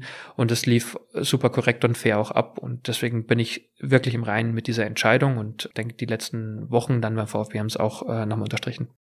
Du hast ja beim VfB wirklich alles erlebt, ne? Abstieg, Aufstieg, dann gab es den Datenskandal, dann gab es den offenen Brief, über den wir nicht weiter reden möchten. Eine Sache, die ihr super gelöst habt, aus meiner Sicht, war die Geschichte mit Silas, so möchte er genannt werden. Er hatte mal einen anderen Nachnamen, ist dann zwischendurch auch ein Jahr älter geworden. Wie hast du die Geschichte erlebt aus deiner Sicht? Muss man fast sagen, dass es ein Highlight war, wie, wie wir das hinbekommen haben. Wirklich, also so, so tragisch Ich muss jetzt einmal lachen, weil äh, absolut ne, ist ein Highlight, wenn da plötzlich ein Spieler anders heißt und äh, eigentlich ein Jahr Nein, älter ist. also ich glaube, du verstehst es richtig, Komplett. wie wir damit umgegangen sind. Dass A, ein Spieler, der irgendwann zu dem Entschluss kommt, das hier ist nicht richtig. Mit wem spreche ich darüber? Und dass der Verein, dass wir als VfB Stuttgart dieses Umfeld haben, dass ein Spieler mit so einem großen Thema zu uns kommen kann und sagt, was los ist. Dass ihn etwas bedrückt, extrem bedrückt, dass er über ein System vielleicht sprechen kann, wie er aus dem Kongo nach Europa gekommen ist und was dazwischen alles passiert ist und dass er die Situation einfach lösen möchte damit ihn das nicht mehr bedrückt, weil er wollte Klarheit haben, er hatte zu uns so viel Vertrauen, dass er uns das sagen konnte. Und wir haben natürlich gesagt, wir sind für dich da. Wir werden dir helfen, wo wir nur können, dass wir das vernünftig lösen und dass wir da alle erhobenen Hauptes rausgehen können. Und das ist uns gelungen. Und da muss ich schon auch allen beim VfB, die da mitgewirkt haben, ein Riesenkompliment machen. Das war harte Arbeit. Es war wirklich harte Arbeit. Viel Zeit, die wir investiert haben, aber das war das beste Investment, das wir tätigen konnten, weil der Spieler sich bestätigt fühlte dann, wir sind ein guter Verein, wir sind gute Leute und er kann mit allem zu uns kommen, was ihm am, am Herzen liegt. Also ich bin da echt stolz auf, auf die Mitarbeiterinnen und Mitarbeiter. Wenn du jetzt mal so die Filter, die Medienfilter fallen lässt und mal einen ehrlichen Einblick gewährst in diese Situation, was ging in dir vor, als du erfahren hast, okay, wir haben da einen Spieler, der hat echt ein Problem, wir müssen ihm helfen und gleichzeitig wird das ein Thema sein, was medial wahrscheinlich riesig aufgebauscht wird. Ist ja klar, was, was sich bei uns abgespielt hat. Also man muss nicht weit gehen, dass eine Diskussion immer, die ja auch von Aber was war dein erster Bildzeitung äh, viel berichtet wird, wenn es um, um Jatta geht. Und es war uns auch wichtig, dass wir sagen, wir brauchen die Parallelen nicht. Im, im Kopf mhm. erscheint es ja sofort, aber ich sage, das ist eine andere Sache. Es ist die Thematik jetzt um Silas. Wir müssen alle Hintergründe kennen. Äh, wir haben einfach gemerkt, dass es uns fordert, weil wir wollten das nicht in der Öffentlichkeit ausbreiten. Wir wollten, dass wenn wir an die Öffentlichkeit gehen, dass wir, wenn ich so sagen kann, Herr des Verfahrens sind. Weil in dem Moment, wo ihr mit der Bildzeitung früh dran seid und, und äh, erste Details irgendwie rausgibt und die vielleicht nur halb wahr sind, was vielleicht schon mal vorgekommen ist bei euch, dass wir es schwer haben, alles zu kontrollieren. Wir wollten es kontrollieren und, und das heißt nicht mangelnde Transparenz, sondern so etwas möchte man in Ruhe vorantreiben, man möchte es lösen und wenn man es gelöst hat, möchte man in die Öffentlichkeit gehen und sagen, pass mal auf, wir hatten hier ein Thema, wir haben es gelöst und so und so ist es gelaufen. Und daher war die Anspannung groß, dass vielleicht im Laufe der Zeit etwas durchsickert, dass jemand darüber berichtet und so Unruhe entsteht und ja auch alle, die beteiligt sind, man muss ja sehen, äh, es ist jetzt nicht nur Spieler und der VfB, sondern es sind auch die Behörden, die mit involviert waren. Sobald man die Öffentlichkeit mit im Boot hat, wird es schwieriger, es, es gut zu lösen. Und das war eine, eine spannende Zeit und ähm, war parallel zu dem, was ja täglich im Fußball passiert, hat uns zusätzlich noch, noch beansprucht. Das meinte ich vorher. Wenn wir beim, beim VfB sind, ist das Wichtigste immer die Leistung der Mannschaft. Darüber hinaus gibt es immer wieder andere Themen, die einen dann beschäftigen, die nicht direkt mit Fußball zu tun haben, das sagt äh, Datenthema. Dann das mit Silas und, und noch viele weitere Sachen und denken, boah, das ist ein bisschen viel gerade, äh, ist gerade nicht Fußball und trotzdem müssen wir es lösen. Und haben wir gelöst, deswegen war es gut. Was war so die allererste Emotion in dir, als du davon gehört hast? Mm, eine Anspannung, einfach so, okay, ich, muss erst mir ein komplettes Bild verschaffen, mit wem müssen wir reden, wer weiß hier was, welche Informationen sind auch wirklich notwendig. Äh, du hörst alle, die irgendwie dran beteiligt sind und musst einfach schnell das aufnehmen und Entscheidungen treffen, überlegen, mit wem reden wir darüber. Es muss vielleicht in einem kleinen Kreis bleiben und auch Silas immer wieder dabei zu haben, ähm, mit den Beratern zu sprechen, alle, die irgendwie wichtig sind in der Thematik, anzuhören und gemeinsam die nächsten Schritte zu erarbeiten. Das, da habe ich einfach gemerkt, pff, es ist sehr, sehr wichtig, dass wir uns alle vertrauen können, dass nichts nach außen geht und dass wir alle das gleiche Ziel haben, nämlich dem Spieler zu helfen, alles zu lösen, damit er nachher seinen, seinen Pass bekommt mit seinem Namen, den er jetzt trägt und wir dann damit nichts mehr zu tun haben. Äh, er war dann auch noch verletzt, er hatte einen Kreuzbandriss in, in der Zeit also es war schon sehr viel Abstimmungsbedarf. Wir haben dann auch mit mehr Leuten noch drüber gesprochen und je mehr eingebunden werden, desto größer ist die Gefahr, dass mal was nach außen geht. Aber es ist uns gelungen, das bis zum Schluss dicht zu halten und dann sauber in die Öffentlichkeit zu gehen. Die Situation habt ihr hervorragend gelöst. Er hat dann noch eine Strafe bekommen vom DFB, eine drei Monats Sperre. Er hat dann noch eine Geldstrafe bekommen. Aber als VfB habt ihr es super gemacht. Ja, finde ich schon. Ähm, wir wurden oder werden ja auch immer wieder kritisiert, aber in dem Punkt waren sich alle einig, das haben wir als, als Verein, als VfB Stuttgart hervorragend gelöst. Wie schaust du jetzt auf die Spiele Richtung Saisonende? Weil es kann ja noch eine Saison sein, in der du das Sagen hattest und der VfB Stuttgart am Ende absteigt. Ich verfolge die Spiele, ist ja ganz klar. Ich, ich fieber mit. Ich möchte, dass der VfB Stuttgart in der Bundesliga bleibt, weil es waren schwierige Umstände in der Saison. Ähm, es ist immer ein schmaler Grad, wenn man dann anführt, dass wir verletzte Spieler hatten, Corona-bedingte Ausfälle. Das haben jetzt alle Clubs, ist auch klar. Ein paar Sachen haben, haben nicht so gut funktioniert, dass ich einfach der Überzeugung bin, es wäre nicht angemessen, dass die Mannschaft absteigt. Die Mannschaft ist gut genug, um in der Bundesliga zu bleiben, aber wir waren jetzt so lang in dieser Tabellenregion, dass es nicht mehr nur darum geht, wie leistungsfähig sind die Spieler, sondern wie gehen sie damit um, wenn sie als Tabellen 17. zu einem Spiel fahren. Das war schwierig teilweise, aber die reine Qualität der Spieler, die wir zur Verfügung haben, die ist gut genug, um in der Bundesliga zu sein. Wir hatten zu selten die besten Spieler zur Verfügung. Das passiert immer mal wieder.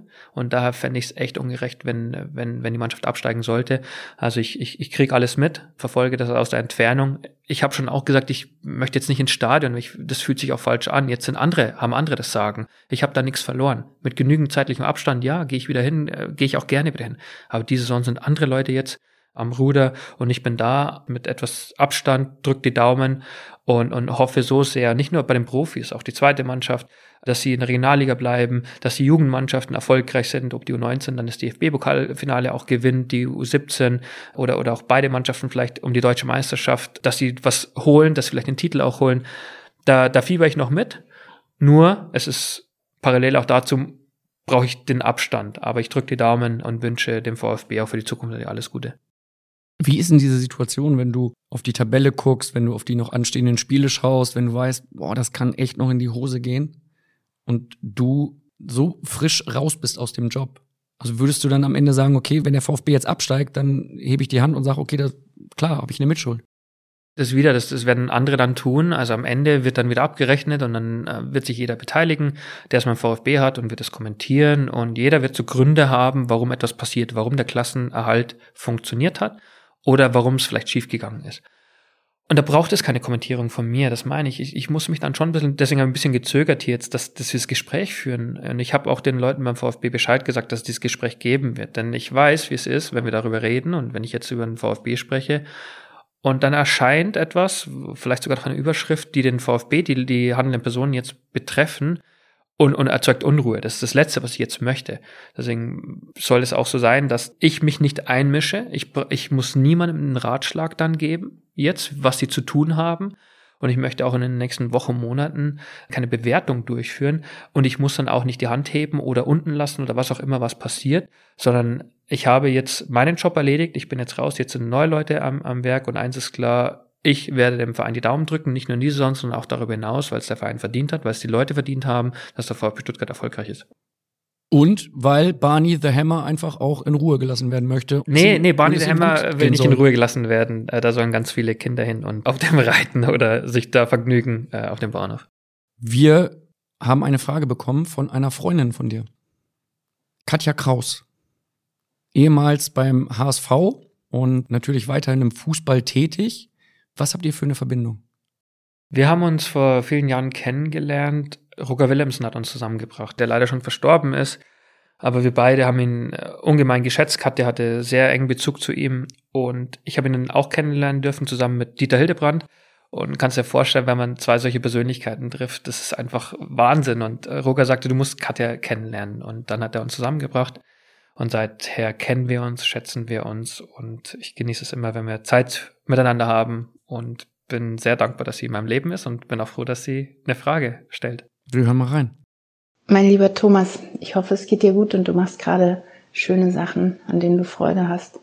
Und ich freue mich sehr, dass du bald nach Hamburg kommst und auf die Gespräche mit dir. Ich soll dir eine Frage stellen. Dabei bist du doch derjenige, der eigentlich immer fragt, was ich sehr besonders an dir schätze, auch, dass du gerne zuhören magst. Aber magst du es eigentlich lieber gefragt zu werden oder zu fragen? Und vor allen Dingen, welche Frage wurde dir in letzter Zeit gestellt, die dich wirklich gefordert hat? Ich denke nicht bis bald. Liebe Grüße, Katja. Ich habe jetzt auch eine schwierige Frage erwartet. Du hast mich heute schon gefordert, aber zum, zum ersten zurückzukommen, mag ich es lieber, wenn man mir Fragen stellt oder ich stelle Fragen. Das gibt es keine Präferenz, beides? Also ich bin ja auch, wenn ich immer wieder am Fernsehen tätig war oder vielleicht auch in Zukunft wieder bin, dann antworte ich gerne auf Fragen. Und gleichzeitig, wie sie es beschrieben hat, stelle ich auch gerne Fragen, weil ich finde, Ich habe jetzt genügend Menschen auch kennengelernt, die einfach nur erzählen, die an einem Gespräch kein Interesse haben, die wollen von sich reden und von anderen. Und ich finde es bemerkenswert und die dann am Ende sagen, oh, war ein tolles Gespräch und denkst so, äh, hallo, du hast ja nur selber erzählt. Also ich finde, so ein Gespräch lebt halt davon, dass man sich auch für die andere Person interessiert oder grundsätzlich Fragen stellt und nicht nur an sich selbst denkt und von sich selbst erzählt und seine Großartigkeit hervorhebt. Und die schwierigste Frage, also du forderst mich jetzt heute hier in diesem Podcast, das, das finde ich schon. Alles andere, boah, fällt mir spontan nichts ein, was die, was, was mich gefordert hat bei den Fragen. Es, da ging es mal um DFB-Präsidentenamt. Äh, da sind Leute auf mich zugekommen, haben gefragt, ob das ich. Das war Ende letzten Jahres, glaube ich, ne? Ja, genau, ob ich, ob ich mir das vorstellen kann oder dass sie mir das vielleicht zutrauen.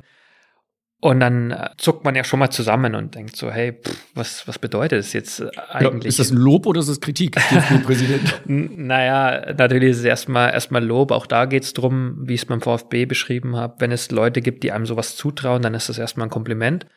Und dann muss man sich vielleicht damit beschäftigen und dann irgendwann auch sagen, hey, das ehrt mich jetzt und danke. Aber ich glaube, das ist jetzt nicht das Richtige für mich. Und ähm, ich habe noch einen Job, es geht sowieso nicht.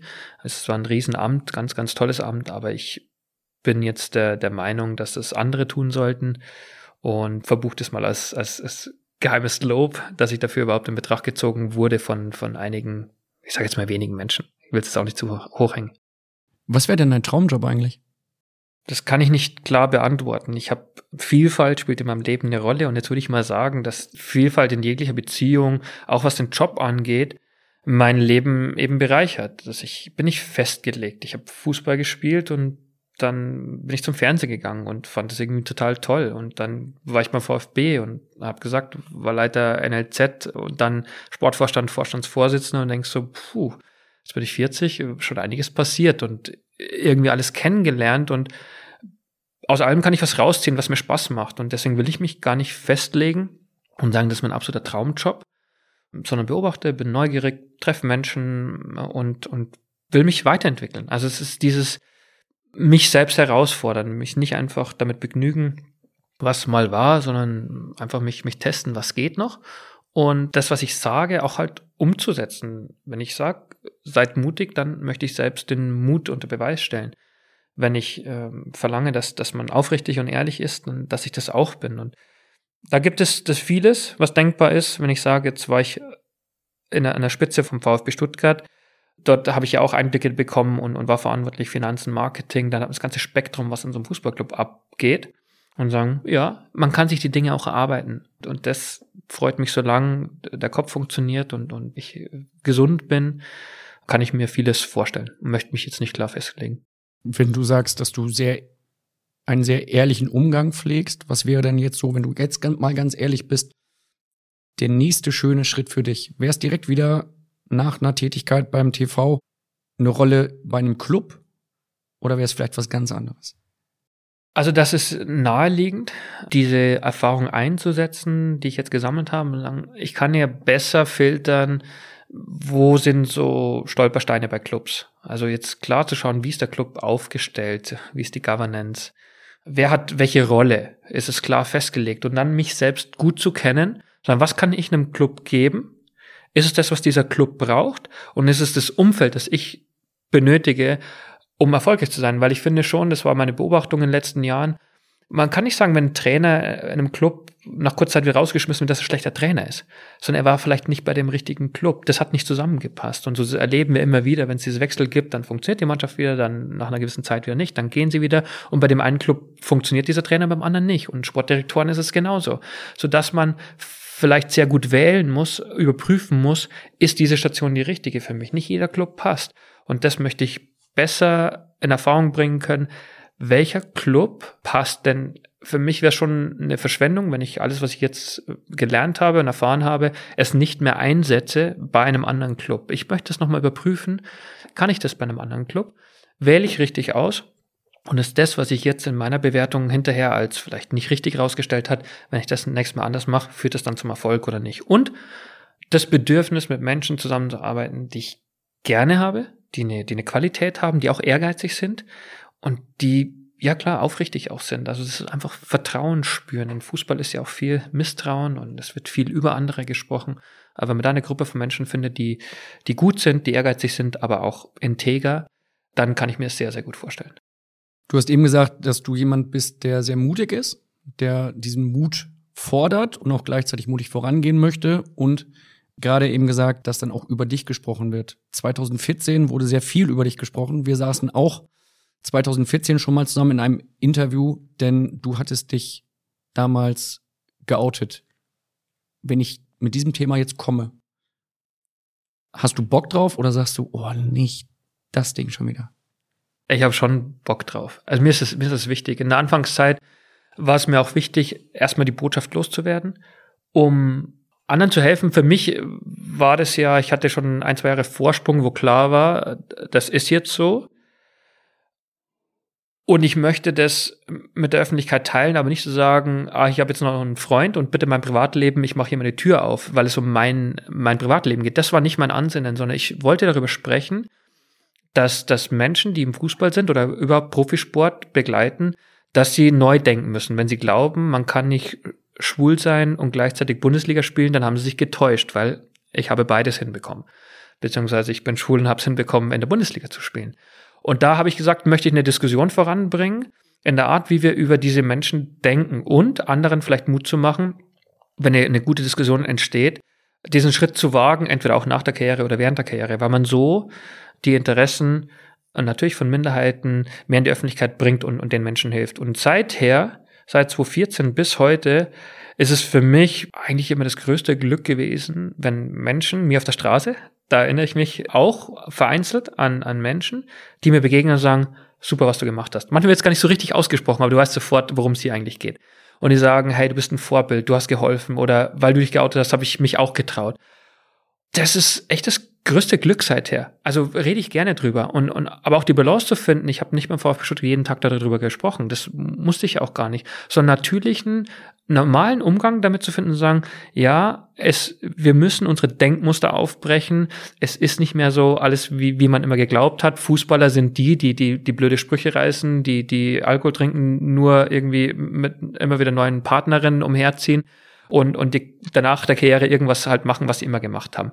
Nein, wir müssen differenzierter sein und das hat sich sehr, sehr gelohnt, sodass ich sehr gerne darüber spreche und hoffe auch, bessere Argumente immer wieder einbringen kann, sodass Leute, die ganz tradierte Vorstellungen haben, anfangen nachzudenken und dass wir Vielfalt als was Gutes sehen, dass, dass es weniger Diskriminierung gibt, weniger Ausgrenzung, mehr Toleranz. Das ist, ist mir sehr wichtig. Ich habe festgestellt, das ist größer für mich als Fußball gespielt zu haben. Also das war ein Riesenglück. Ich habe das total genossen. Aber ich helfe Menschen mit dem, was ich gesagt habe, die ich noch nie in meinem Leben gesehen habe, wahrscheinlich nie sehen werde. Aber diesen Einfluss, den ich auf die habe, der ist so riesig, dass ich sage, boah, was habe ich eigentlich für ein Glück? Und das möchte ich weitermachen. Es ist total schön zu sehen, wie du gerade aufblühst, jetzt so im Vergleich, sagen wir mal, zum Thema offener Brief beim VfB Stuttgart, wie du einfach voll loslegst und sagst, ich rede da gerne drüber. Finde ich großartig. Ich habe mir aber im Vorfeld schon gedacht, dass jetzt äh, Leute, die das dann hören, viele aus dem Fußballbereich, die, die definitiv tolerant sind, also die jetzt keine Minderheiten diskriminieren. Aber wenn es darum geht, darüber zu sprechen, Homosexualität im, im Fußballzusammenhang, dann fehlt denen die Sprache und ist immer auch ein bisschen schwierig zuzuhören so dass ich niemanden da überfordern möchte, sondern so ganz unverkrampft darüber reden möchte. Ähm, dass, dass ich schon auch merke, so ja, alles privat, muss man jetzt nicht drüber reden. Also möchte ich nicht total detailliert drüber reden und auch nicht eben meine Schlafzimmertür aufmachen, aber schon das Thema anpacken. Hatte ich jetzt auch nicht vor. Also überrascht mich. Nein, äh, das, das hat sehr gut funktioniert, weil ich das am Anfang klar gemacht habe. Es geht hier nicht darum, um meine persönliche Geschichte, um mein Privatleben, sondern es geht um, um was Größeres und, und ein, ein Auftrag. Ich spüre eine Verantwortung, der ich sehr gerne gerecht werde und glaube zu wissen, dass ich ähm, Menschen helfen konnte bisher und möchte das auch weiter tun in einer ja, unaufgeregten Art, sachlich. Denn da gibt's noch viel, weil ich habe festgestellt, Journalisten, die mich fragen, entweder im Sommer, wenn CSDs stattfinden, in der Regel in Deutschland. Ist es echt so? Und noch zum, zum Jahrestag von meinem Coming Out, dann werde ich wieder angefragt Und dann kommen immer wieder dieselben Fragen. Warum hat sich noch kein aktiver Fußballer geoutet? Wurdest du angefeindet? Also da kommen so ein paar Fragen und, und du merkst einfach, dass sich bei denen nichts verändert hat, dass keine Entwicklung stattgefunden hat. Und so glaube ich, dass heute, wenn wir über Diversität sprechen, oder, oder bei Regenbogenflaggen, die bei der letzten Europameisterschaft irgendwie überall zu sehen waren und die Stadien beleuchtet wurden, dass Leute so, ja, Regenbogenflagge ist für Toleranz und Vielfalt. Okay, das war's. Aber, aber nicht tiefer gehen. Und ich glaube, dass sie oft nicht wissen, warum jetzt Vielfalt. Das hieß jetzt auch beim DFB, oh, wir brauchen mehr Frauen. Und dann denkst du so, wissen die eigentlich warum? Das ist so, das macht man halt jetzt so. Quote. Ja, aber, aber da steckt was anderes dahinter. Ja. Und, und dann in Diskussionen den Leuten zu erklären, wir brauchen jetzt nicht Frauen da, weil es einfach dann schick ist und weil es halt sich einfach so gehört, sondern die Bedeutung von Vielfalt. Und dann wird, es, wird jetzt mein Thema oder meine eigene Geschichte erreichen wir dann eine andere Ebene und sagen wir, was bedeutet viel, warum reden heute so viele von Diversität und warum hat es einen Nutzen und eine hohe Bedeutung und das sehe ich so ein bisschen aus meiner Aufgabe, da, da weiterzumachen. Wir sind an einem herrlichen Punkt, wo ich äh, mein ganzes Fragenkonstrukt einmal über den Haufen werfe und dir eine Frage stelle, die mir spontan durch den Kopf schießt. Welche Fragen, die du nicht magst von Journalisten, kommen klassischerweise? Und ich kann dann sagen, ob die hier auf dem Zettel stehen oder nicht. Warum hat sich noch keiner geoutet? Was jetzt auch nicht ganz richtig ist, aber jetzt sag mal, so in den letzten 10, 15, 20 Jahren in einer europäischen Top-Liga, warum hat sich da noch keiner geoutet? Oder wann wird sich der erste outen? Und denkst du, du hast mich auch vor was bezogen auf die Zukunft gefragt. Ich, habe keine Ahnung. Ich kann nur sagen, dass sehr viel gute Arbeit geleistet wird bei den Clubs, bei Fanorganisationen. Da passiert sehr, sehr viel. Aber die meisten äh, bemessen eine Entwicklung erst daran, ob sich jetzt ein aktiver Fußballer am besten noch den alle kennen, der sich hinstellt und sagt, ja, ich bin schwul, ich spiele jetzt weiter Fußball und wir machen jetzt weiter. Und solange das nicht passiert, glauben halt viele, es hat sich nichts verändert und nichts verbessert. Und das finde ich ist, ist nicht richtig. Und wenn mich Journalisten damit konfrontieren und sagen, hat sich ja nichts verändert seither, seitdem du dich geoutet hast, dann sage ich, boah, da würde ich dich bitten, noch mal ein bisschen tiefer reinzugehen und nachzurecherchieren. Es hat sich doch sehr viel verändert. Aber bei den Fans, ich finde, weil, weil das erste Argument ist, ja, es, es outet sich ja keiner, weil die Fans dann einen beleidigen im Stadion. Und das, glaube ich, ist nicht mehr zeitgemäß. Heißt, ne, dann berichten die Medien so komisch drüber. Das kommt auch noch dazu. Ja. Und, und das bei den Fans, es gibt leider immer Beleidigung und Beschimpfung, wenn man Fußballer ist. Also man sucht immer so das, das Einfachste heraus, das, das Banale. Die Rassismusdiskussion, die wir haben, und das wäre jetzt bei, bei Homophobie dann genauso, wenn klar ist, dass jemand schwul ist und da weiter spielt, dann wird er wahrscheinlich beleidigt werden. Aber Fußballspieler werden halt per se beleidigt. Aber ist es so? Ich glaube, Doch, ich glaube schon. nicht, dass in einem äh, Bundesligastadion ein homosexueller Fußballer beleidigt werden würde. Also vielleicht von einzelnen Personen. Genauso ist es von einzelnen aber Personen. nicht Nein, von nicht von der Masse. Deswegen oder wenn er zu erläutern, hat, dass, dass die Fans sind, also gerade jetzt hier in Deutschland 100 Pro viel, viel weiter sind. Also das wäre ja eine Welle der Zustimmung und also die Leute würden das ja total super finden, die Mehrheit. Aber dass Einzelne sich daneben benehmen würden, wie sie es auch heute tun, in Zukunft tun werden, bei, bei anderen, die sie ausgrenzen wollen, das ist ja normal. Aber die Mehrheit, da, da gibt es so viel Applaus. Ich glaube, davor kann man sich gar nicht retten. Das ist die größere Gefahr, dass man halt überrollt wird von dieser positiven Welle. Das glaube ich auch. Also ich glaube, dass es eigentlich überfällig ist und dass es natürlich irgendwo ein großes Medienecho geben würde am Anfang, welches dann aber auch, glaube ich, relativ schnell wieder abklingen würde, weil es einfach normal ist, weil es einfach dazugehört und weil es einfach in der heutigen Zeit zum Glück normal ist, so etwas sagen zu können, zu dürfen und auch dazu zu stehen. Das ist auch meine Überzeugung. Das Drumherum wird immer besser. Ich finde, dass die Clubs gute Arbeit leisten, die Verbände, Fanorganisationen, habe ich, hab ich gesagt, und auch die Medien. Ich glaube, da wird es nicht viel Kritik geben. Eigentlich gar keine. Es ist nur so, es da kann es ja keine braucht, Kritik geben. Nein, also, nein, aber es braucht halt die Person, äh, die sich das traut. Da geht es wirklich, weil wir müssen sagen, das verändert das Leben. Nicht weniger. Ganz einfach. Es, es wird das Leben einer oder mehrerer Personen verändern. Und da muss man immer überlegen, brauche ich das? Muss ich mein Leben verändern? Also wenn ich jetzt heute Fußballer bin und es läuft irgendwie ganz okay, warum soll sich da mein Leben verändern? So, so dermaßen, dass ich glaube, dass man halt häufig die Antwort für sich findet, nee, muss ja nicht sein. Also es läuft hier ganz gut, ich fühle mich wohl und irgendwie die Probleme, die ich habe, die löse ich halt dann vielleicht hinterher. Wie war das damals bei dir, als du wusstest für dich, okay, ich gehe damit jetzt an die Öffentlichkeit, ich werde damit mein Leben, also dein eigenes Leben verändern und auch ein Stück weit die Berichterstattung rund um die Bundesliga für die nächsten Tage und Wochen? Also ich war dann schon sehr klar, ich hätte es gerne ein Jahr früher schon gemacht, aber man hat mir das ausgeredet. Und dann habe ich einfach noch ein Jahr gebraucht, um zu sagen, mir redet es jetzt niemand mehr aus. Ich bin überzeugt, das ist richtig. Das war zu deiner Zeit in Wolfsburg, genau, als man es so dir ausgeredet hat. Richtig. Also da war ich in der Mannschaft, ich hatte eine gewisse, selbst eine Neugierde, sagen, ich möchte wissen, was passiert. Was passiert dann bei den Kollegen? Was passiert im Stadion? All diese Argumente, die Leute mir ins Feld führen, ist es zutreffend oder ist es ganz anders? Also hatte ich diese Neugierde, genau das in Erfahrung zu bringen, zu sagen, es muss jetzt ausgesprochen werden und dann sehen wir schon, was passiert. Und dann habe ich mich ja auch beraten lassen und leider, vielleicht war es auch richtig, hat man mich davon abgehalten. Wer ist Mann in dem Fall? Äh, Anwalt. Also das, da hängt ja sehr viel dran. Ist das der, dem du immer noch SMS schreibst? Presse, nee, das ist äh, ganz anderer. Es ist presserechtlich ähm, gar nicht so einfach. Also da hängt sehr, sehr viel dran. Da kann man nicht einfach sagen, was einem am Herzen liegt, sondern das muss schon auch gut vorbereitet sein, wirklich die Botschaften, die man loswerden will und auch nicht, wie ich gesagt habe, die Tür komplett aufzumachen für, für die Presse, dass über alles berichtet wird. Und da habe ich mich beraten lassen und der Herr meinte auch, lassen Sie das lieber. Sie sind Das klingt fürchterlich. noch nicht an dem, an dem Es- Punkt, um es das auszuhalten. Ja. Vielleicht war es auch ein guter Ratschlag. Hinterher habe ich mich geärgert, aber ich glaube, er hat schon, er ist ja erfahrener Mann, verstanden, dass es mich wahrscheinlich erdrücken würde, erstmal. Also ich war vielleicht echt nicht so stabil, sondern es Aber du war. bereust es. Äh, anfangs habe ich es bereut, mittlerweile glaube ich, war es vielleicht ein guter Ratschlag, weil alles, wie es dann gelaufen ist, war echt gut für mich. Ich habe nur nicht diese Erfahrung, ich spiele dann noch, ich weiß, wie, wie sich alles an, ich kann anders darüber urteilen. Und das fehlt jetzt, aber für mich persönlich war es wahrscheinlich ein, ein richtiger, ein guter Ratschlag. Die Kollegin und der Kollege, die damals das dann auch veröffentlicht haben, ein, ein Jahr später, Von der Zeit. ja, genau. Die, vielleicht wäre es für die dann auch nochmal anders gewesen, aber das war schon auch toll. Also Caroline Emke und Moritz Müller-Wirth, wie die mich in den. Das sind die beiden Zeitkollegen, die wir hier natürlich namentlich gerne erwähnen, weil die Zeit auch einfach eine tolle Zeitung ist.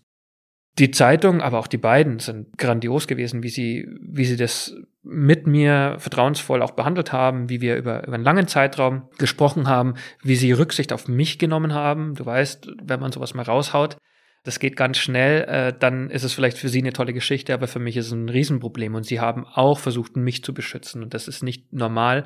Und da bin ich den beiden sehr, sehr dankbar. Und äh, der Anwalt war auch der, der Auffassung, jetzt ist kein guter Zeitpunkt. Und dann habe ich ein Jahr gewartet und dann war ich fertig mit Fußball und habe gesagt, so, jetzt redet mir keiner mehr das aus. Ich suche jetzt nur noch Leute, die mir bei der Umsetzung helfen. Aber ich bin fest entschlossen, das zu sagen. Und mein Leben, ja, wahrscheinlich zu verändern. Und so ist es auch gekommen und das war eine ganz tolle Entscheidung. Das klingt für mich immer noch komisch bis fürchterlich, dass ein Anwalt dann sagt, mach es nicht. Wenn du es willst, weil du warst dir ja sicher, du wusstest, was du fühlst, was du empfindest, dass du homosexuell bist und drüber reden möchtest. Ja, aber äh, ich meine, die Erfahrung kann einem dann schon helfen. Also das ist so, wenn man, wenn man das. Aber die Erfahrung hat er ja auch nicht gehabt. Also er hat ja jetzt auch nicht gesagt, Mensch, damals beim XY, der hat das auch gemacht. Das gab's ja einfach noch nie. Also äh, er hat viel Lebenserfahrung und ich meine mal, das, das hätte auch schief laufen können und deswegen will ich jetzt gar nicht so sehr darauf rumreiten, zu einem sagen, wie es dann danach auch gelaufen ist, war schon wirklich sehr gut. An dem Punkt, wo ich heute bin in meinem Leben, fühle ich mich sehr, sehr wohl und das, das, das war gut. Eine Erfahrung fehlt mir. Ich kann nicht mehr sagen, wie das aktiver Spieler ist, aber hey, so ist es. Ich kenne auch nicht viele Ex-Spieler, die sich dann geoutet haben, was für mich noch viel überraschender ist, als immer die Suche nach denen, die noch spielen. Aber so ist es. Vielleicht ist es jetzt so eine klassische Journalistenfrage, aber ist die Zeit nicht überfällig? Also ist es nicht an der Zeit, dass jemand, der homosexuell ist und Fußballspieler in der Bundesliga sagt, Leute, so ist es, redet gerne zwei Wochen drüber und dann geht's weiter? ja, hängt von den Betroffenen ab. Das benötigt nach wie vor Mut, weil es ein großes Echo bringt. Ich habe es vorher gesagt, lebensverändernd sein kann und wahrscheinlich wird. Und, und an denen liegt Die Umstände sind gut, ausreichend gut. Ich meine auch, die Zeit wäre gegeben, nicht erst heute, sondern auch schon vor ein paar Jahren. Jetzt muss man halt einfach abwarten und weiter. Egal auf welcher Ebene, ob im Amateurfußball, im Profifußball, aber auch in anderen Ge Gesellschaftsschichten weiterzumachen und dafür zu werben, dass halt Ausgrenzung von Minderheiten einfach ein No-Go ist, dass wir Toleranz brauchen in unserer Gesellschaft und das alles Quatsch ist, was da Leute erzählen, einfach auf anderen rumzuhacken, nur weil sie anders aussehen, weil sie anders denken oder was auch immer. Leute, macht euch locker und entspannt euch. Melden sich da mal Menschen bei dir, die sagen, du, pass auf, ich habe da was, was mich beschäftigt und spiele auch Fußball und spiele mit einem Gedanken? Also das ist sensibel, weil wenn es so wäre, dann könnte ich darüber nicht sprechen. Äh, Gehe mal davon aus, dass es wenig ist, also dass es wirklich wenig ist. Ich arbeite ja mit dem DFB zusammen, da versuchen wir schon auch immer wieder Möglichkeiten zu schaffen, äh, eine Stelle, die eingerichtet wurde, an die man sich wenden kann beim DFB. Ich finde, da passiert sehr, sehr viel. Darüber wird leider wenig gesprochen oder, oder berichtet, weil beim DFB andere Themen im Vordergrund stehen. Aber da gibt es tolle Mitarbeiterinnen und Mitarbeiter, die die, die auch versuchen und die natürlich deutlich mehr Wissen haben als ich, ähm, Themen voranzutreiben und Spieler dabei zu unterstützen beim Coming Out, weil es ein wichtiges Ereignis ist. Man darf es nicht kleinreden. Ich kenne auch die Argumente von Menschen, die sagen, ja, was du privat machst, interessiert mich nicht, muss man nicht immer an die große Glocke hängen. Doch, muss man. Clarence Seedorf hatte das mal bei einer Fußballertagung dir gegenüber geäußert, ne? dass er Hat nicht er versteht, getan, ja. dass du darüber sprichst offen. Ja, das, äh, da war ich auch kurz überrascht. Ich glaube, ich habe eine ganz gute Antwort gefunden. Du hattest dann, glaube ich, gesagt, dass natürlich die Sexualität von Fußballern irgendwo immer eine Rolle spielt, weil wenn ein Fußballer fremd geht und seine Frau betrügt, dann ist es quasi auch ein Thema in der Öffentlichkeit, diese Sexualität. Oder wenn irgendwo ein, selbst wenn ein Bild in einem Büro auf dem Schreibtisch steht, dann ist es ja auch ein Zeichen davon, da hat jemand einen Partner und stellt das dann öffentlich zur Schau. Ja, und noch mehr ist es dieses, ich brauchte auch Vorbilder. Ich brauchte auch andere Sportler, prominente Menschen, die sich hingestellt haben und sagen, dass sie sich eben outen, dass sie schwul sind, lesbisch. Und das hat mir geholfen. Und deswegen ist diese Wirkung bei, bei prominenten Menschen, Wirkung auf, auf andere Menschen, die nicht prominent sind, die, die kein so ein vielleicht privilegiertes Leben haben, die brauchen es. Und, und jedes Coming Out, das auch öffentlich dann begleitet wird, hilft wieder Menschen, die eben keine Stimme haben. Und deswegen ist es so, so wichtig. Und dann ist es mir auch egal, wenn, wenn Leute sagen, das nervt, muss man nicht drüber sprechen. Doch, doch, da muss man drüber sprechen. Weil man sich vielleicht nicht vorstellen kann, wie schwierig es immer noch ist für, für oft natürlich junge Menschen, die zu Hause sitzen und einfach damit kämpfen, weil sie sich nicht trauen, in ihrem privaten, persönlichen Umfeld darüber zu reden, weil sie feststellen, dass sie anders sind, dass sie nicht zur Mehrheit gehören und es ist ein Problem für sie. Und jeder, der prominent ist, der in der Öffentlichkeit stattfindet und das ausspricht, hilft wieder, diesen Menschen zu helfen. Und deswegen ist es wichtig. Würdest du dich jetzt als Berater, als Anwalt zur Verfügung stellen, wenn jemand sagt, Mensch, ich möchte darüber reden, ich bin Profifußballer und ich will diesen Schritt gehen? Würdest du das äh, annehmen, so eine Rolle? Ja, dadurch, dass ich öffentlich präsent bin und, und auch äh, gerne darüber spreche, äh, ist es automatisch so. Wenn Leute auf mich zukommen, dann möchte ich, werde ich auch helfen. Es ist nicht meine einzige Tätigkeit, der ich nachgehe, weil ich noch so viele andere Interessen auch habe, dass ich sage, hey, ich mache es nicht zu meinem einzigen Job. Aber Menschen, die, die mit mir dann darüber äh, sprechen wollen, die Unterstützung gebrauchen können. Und wenn ich das tun kann, dann mache ich das sehr, sehr gerne, weil, weil mich das erfüllt. Aber eben neben vielen anderen Tätigkeiten noch. Und du würdest dann auch zu diesem Schritt dann raten und sagen, sei mutig, ich berate dich da, ich stehe an deiner Seite? Das ist viel zu pauschal gesagt. Das, das muss man immer von einzelnen Situationen abhängig machen. Ich, ich bin weit davon entfernt zu sagen, jeder, äh, der, der homosexuell ist, muss sich jetzt gleich outen. Das nicht. Man muss die Umstände kennen. Nur für mich war klar, dort, wo ich herkomme, dort, wo ich aufgewachsen bin, hier, wo ich lebe, kann es kein Problem sein, wenn ich schwul bin. Das, das muss nicht verheimlicht werden. Genau also. so ist es. Aber jeder ist in einer anderen Situation und das muss man auch respektieren. Es ist nicht immer sofort die beste, richtige Entscheidung, jetzt seinem Umfeld das gleich mitzuteilen. Das, das bedarf manchmal auch Zeit. Halten wir fest, es wäre an der Zeit. Die Bundesliga würde es ganz gut vertragen können eigentlich, ne? Die Bundesliga wird es sehr gut vertragen können und der Spielbetrieb wird ganz normal weiterlaufen. Gab es damals negatives Feedback für dich auch aus deinem Umfeld? Nicht aus dem Umfeld. Ich habe enorm viele Zuschriften bekommen und, und fast alle waren positiv, aber es gab ein paar wenige negative. Kann man vernachlässigen. Sehr normal, dass sie ein paar äußern, denen wir nicht einverstanden sind, über die Tatsache oder über das Vorgehen. Das hat mich überhaupt nicht tangiert. Deswegen, es hat mich auch nicht weiter belastet. Ich habe mich erfreut an den vielen positiven Zuschriften. Was gab es da denn für positive Zuschriften? Also wer meldet sich da?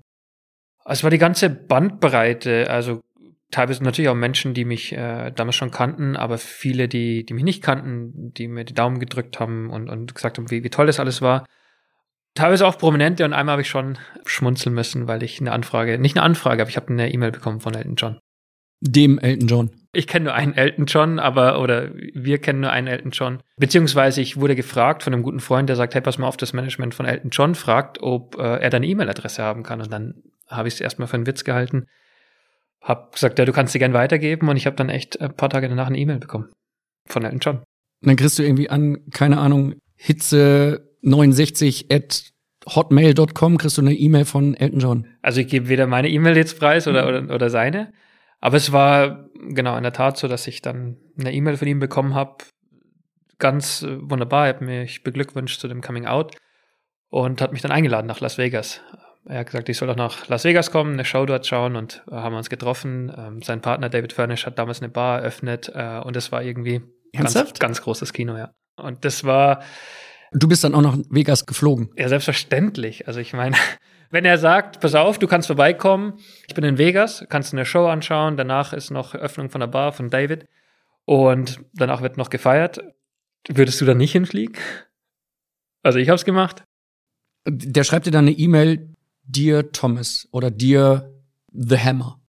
Ich gebe natürlich den Inhalt nicht raus. Es war nur so, dass ich dann schon gemerkt habe, es ist wirklich er, es ist kein Gag. Und dann habe ich halt zurückgeschrieben, mich bedankt und habe gesagt, also klar, ich nehme das Angebot gerne an und, und gehe da hin und bin dann auch ein paar Wochen später, glaube ich, nach, nach Vegas geflogen. Und da weißt du ja, was in Vegas passiert. Bleibt da auch.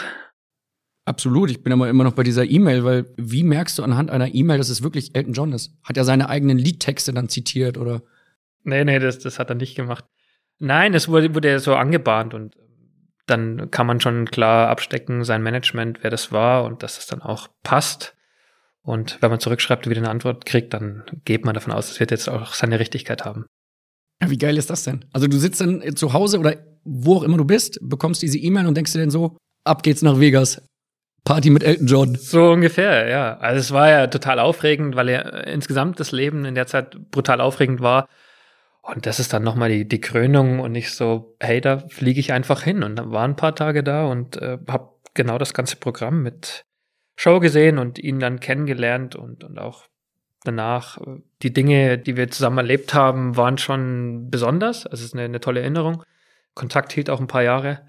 Und da habe ich halt gespürt bei ihm, wie besonders er als, als Mensch ist. Also er liebt auch Fußball und wie der immer noch seine Musik liebt. Und, und performt. Und wenn man mit so einem Menschen irgendwie zusammenkommt und das Privileg hat, mit dem halt mehrmals sprechen zu dürfen und er hat mich dann häufig auch eingeladen, dann wird mir das halt nie mehr vergessen, ja. Komme ich ja gar nicht drüber weg. Geile Geschichte. Ja, ich fand's auch super. Jetzt muss ich auch dazu sagen, haben wir keinen Kontakt mehr. Das hat ein paar Jahre gehalten.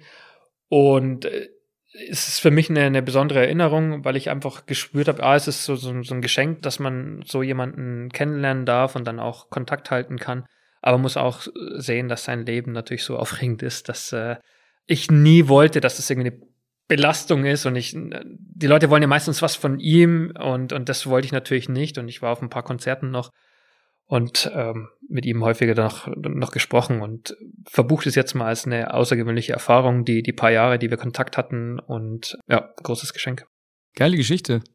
Und zum Abschluss von Phrasenmeer Folge 1 wollen wir natürlich sprechen über deine Zeit in England, weil du einen sehr mutigen Schritt gegangen bist, bist damals als 18-Jähriger nach England gegangen, was unter Ausschluss der Öffentlichkeit stattgefunden hat, so wie ich lesen durfte im Vorfeld und nicht mal bei deinem damaligen Verein, dem FC Bayern, die Bosse Bescheid wussten. Wie ist das abgelaufen? Also ich hatte ein Angebot für ein Probetraining bei Aston Villa und mir war schon klar, obwohl ich keinen Vertrag hatte in der, in der Jugend, damals bei Bayern München, dass ich nicht einfach eine Woche fehlen kann. Das war schon damals A-Jugend-Bundesliga, wir haben fast täglich trainiert, sechs Einheiten die Woche, mittwochs war immer frei. Und dann musste ich dem Trainer irgendwie erklären, warum ich nicht da bin, eine Woche lang. Und habe ihm einfach gesagt, pass mal auf, ich bin gerade in der Lehre, ich habe eine Bürokaufmannslehre gemacht, ich bin für eine Woche weg in Berlin, in der Zweigstelle da und komme erst die Woche drauf wieder. Mir war nämlich klar, wenn ich frage, ob ich zum Probetraining nach England reisen darf, dass die sagen, nee, das geht unter keinen Umständen. Und ich wollte das. Ich habe da eine große Chance gesehen, dorthin zu fliegen, bei Aston Villa mitzutrainieren. Und das hat funktioniert. Ich war eine Woche dort und nach zwei Tagen irgendwie wurde ein Fax geschickt zu den Bayern, weil ich habe dort von Elton John. Naja, der war nicht da, das der war bei einem anderen Club damals. Aber Aston Villa hat bei Bayern nachgefragt. Äh, sie wollten eine, eine Versicherung, eine Genehmigung, dass ich spielen kann in einem Testspiel. Ich hatte dann gut trainiert bis dahin und hat Bayern erfahren, wo ich war. Und dann gab es natürlich Ärger. Und dann wollten die, dass ich sofort zurückfliege. Was ich nicht gemacht habe, ich bin die Woche geblieben und dann in der Woche drauf gab es halt ein Gespräch, unter anderem auch mit Uli Hoeneß, dann mit dem Nachwuchsleiter. Ich habe mit meinem Trainer gesprochen und war natürlich auch wieder ein bisschen heftig. Also um den Fall mal so komplett aufzurollen, du fährst zur U17 WM nach Neuseeland 1999 als Bayern-Spieler und wirst dort angesprochen von jemandem, der mit Aston Villa in Kontakt steht. Also es ist so, wie es häufiger mal passiert, da ist ein Berater, der war Spielerberater zu der Zeit und hat so seine Visitenkarten verteilt und hat uns halt gesagt, er kann uns Probetraining in der Premier League besorgen. Und ich dachte, hey. So wie ein neues iPhone quasi, ne? Ja, ich so ungefähr. Was besorgen. Und ich habe mir dann gedacht, naja, ich habe keinen Vertrag bei Bayern. Das war schon etwas ungewöhnlich. Ich war viele Jahre dort und zählte auch zu den Top-Talenten in meinem Jahrgang. Aber man hat uns keine Verträge gegeben. Und da dachte ich, hey, dann kann ich doch die Chance ergreifen, da vertue ich mir nichts, wenn ich eine Woche bei einem Premier League Club mit trainiere und der hatte halt einen Kontakt unter anderem zu Aston Villa und er hat gesagt, ich habe hier einen Spieler von Bayern München, der kann bei euch äh, mit trainieren, schaut euch den an. Und genauso ist es gelaufen, ja. Stimmt es, dass nicht mal dein Vater wusste, wo du bist? Das ist richtig, weil mein Vater ja auch mich davon hätte abbringen wollen. Also ich habe ein ganz toll, tolles Verhältnis zu meinem Vater, auch heute noch. Das war nur so, er wollte, dass ich dort Karriere mache, entweder zu 60 gehe und dort Profi werde, weil das sein Herzensclub ist, oder aber auch bei Bayern München natürlich. Das war der damals schon der Topclub, ist ja logisch. Und England war für ihn so fern, also es wäre nie eine Option gewesen, der hätte mich davon abgebracht und das wusste ich und deswegen wollte ich es ihm nicht sagen. Also du belügst deine Eltern, du belügst den FC Bayern. Vielleicht können wir es jetzt auch im Rahmen des Phrasenmeers nicht als Lüge verkaufen, sondern können sagen, du hast dir da was einfallen lassen, damit du auf jeden Fall zum Probetraining reisen kannst. Genau so ist es. Also irgendwann muss es ja eh äh, rauskommen. Äh, du sagst es ein bisschen hart, aber ich habe mit den wenigen Noch Menschen, so ein Coming Out, ne? Ja, genau, mit den wenigen Menschen, mit denen ich da gesprochen habe damals, die haben auch gesagt, komm, wir finden eine Begründung, warum du eine Woche nicht da bist. Und hat es so eine Eigendynamik in, entwickelt. Kannst dir ja vorstellen, ist, ich würde jetzt niemanden raten, das nachzumachen, auch wenn, wenn der Plan am Ende aufging, aber es ist besser, wenn man das transparent macht, wenn man mit allen sprechen kann. Allerdings muss man auch sagen, man findet halt heute keinen 17-Jährigen mehr bei einem Bundesliga-Club im NLZ, der vertragslos ist. Also Nationalspieler und vertragslos. Und heimlich nach England war. Ja, ich habe einfach die, die, ich bin ja niemandem Rechenschaft schuldig. Ich bin vertragslos, ich hätte jeden Tag gehen können. Ich, das war meine Freizeit, die ich dort verbracht habe. Habe dem FC Bayern sehr viel zu verdanken, tolle Ausbildung. Aber wenn ich kein Vertragsverhältnis dort habe, dann habe ich die Wahl, morgen zu einem anderen Club zu gehen. Und davon habe ich Gebrauch gemacht. Du warst damals bei Bayern nicht so ganz zufrieden ne, mit deiner Situation. Es war so, dass ich eben von der F-Jugend an schon bei den Bayern war. Also Elf Jahre. Ne? Mit, mit sieben bin ich zu Bayern gewechselt und das ist auch erstmal ungewöhnlich, dass man so lange äh, das durchsteht, bis, bis zur A-Jugend dann. Und habe auch registriert, dass, dass je weiter man oben kam, mehr Spieler verpflichtet wurden, zuerst aus Deutschland, dann aus dem europäischen Ausland und irgendwann war Owen Hargreaves da aus Kanada und da hat man schon gemerkt, dass der Weg zu den Profis echt ein harter ist. Es wurden für die Lizenzmannschaft ja auch Spieler aus der ganzen Welt verpflichtet. Und ich habe einfach geglaubt, dass ich es nicht direkt schaffe zu den Profis bei Bayern. Es muss einen Umweg geben. Und den habe ich dann auch gesucht. Aber das Aufregende daran, ey, die Premier League, da könnte ich schon hingehen, war, war sehr verlockend. Der Weg war für mich damals relativ einfach. Und den habe ich dann, dann gewählt. Äh, die Tür bei Bayern dachte ich sei zugewiesen. Ich war immer ein gutes Talent, aber ich war nicht das Einzige und habe nicht daran geglaubt, dass ich direkt den Sprung zu den Profis schaffe und habe einen anderen Weg gewählt. Dein damaliger U17-Trainer Erich Rutemöller denkt heute noch nach über diese Situation, die sich damals ereignet hat. Wir hören mal rein. Hallo, lieber Thomas. Hier ist Erich Rutemöller. Ich grüße dich und beste Wünsche auch aus Köln. Ich äh, will mal kurz nur betonen, ganz kurz, dass ich mich immer wieder gefreut habe, dich bei Spielen gegen den VfB Stuttgart wiederzutreffen. Aber meine Frage geht jetzt mehr zurück in deine Zeit als äh, Jugendspieler, als Riesentalent bei Bayern München, als Jugendnationalspieler für Bayern München, wo ich dann auch dein Trainer sein durfte. Mich würde interessieren, äh, warum du den Weg damals bei Bayern München nicht weitergegangen bist, sondern andere Entscheidungen getroffen hast, die dann noch schließlich Richtung äh, England gingen. Alles Gute, machet jo, Thomas. Tschüss. Ich kann es ja nur zurückgeben, das Kompliment. Einerseits, ich freue mich immer, ihn zu sehen, weil er ist auch, der liebt Fußball. Für mich war es eine tolle Zeit. Zweieinhalb Jahre oder fast drei Jahre war mein Trainer in der Juniorennationalmannschaft von der U15 bis dann zur WM U17. Ja, wir sind zusammen nach Australien geflogen. Er war mein Trainer. Wir hatten diese Vorbereitungswoche in Australien. Derjenige, der uns dort rumgeführt hat, war dieser Spielerberater, der mich dann angesprochen hat, unter anderem mich. Und so ging das dann alles los. Also ich will jetzt nicht sagen, dass Erich das auch äh, mit zu beantworten hat, weil es alles meine Entscheidung war. Für mich war der Weg in, aus der eigenen Jugend zu den Profis bei den Bayern, ähm, ich habe den nicht gesehen.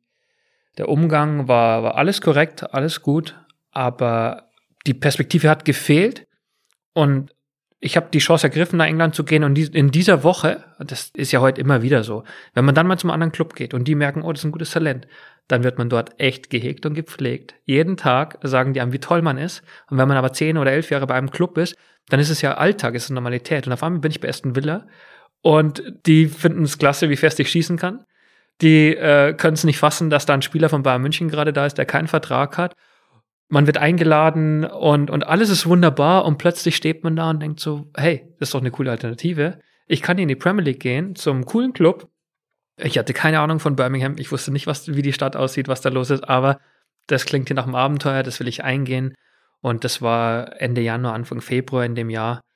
Und bis zum Sommer hin hatte ich dann die Gespräche über Bayern München. Ich war dann noch im Probetraining bei Celtic Glasgow mit dem unfassbar grandiosen Henrik Larsson und war dann noch eine Woche beim FC Liverpool, beim Probetraining. Und da waren ja auch all die großen Spieler da. Und ich habe mich dann aber für Aston Villa entschieden, weil die mir einfach klar gemacht haben, wir wollen nicht. Und wir sind der Überzeugung, du kannst hier bald Profis spielen, du spielst hier bald Premier League. Und die Aussicht war für mich das Entscheidende.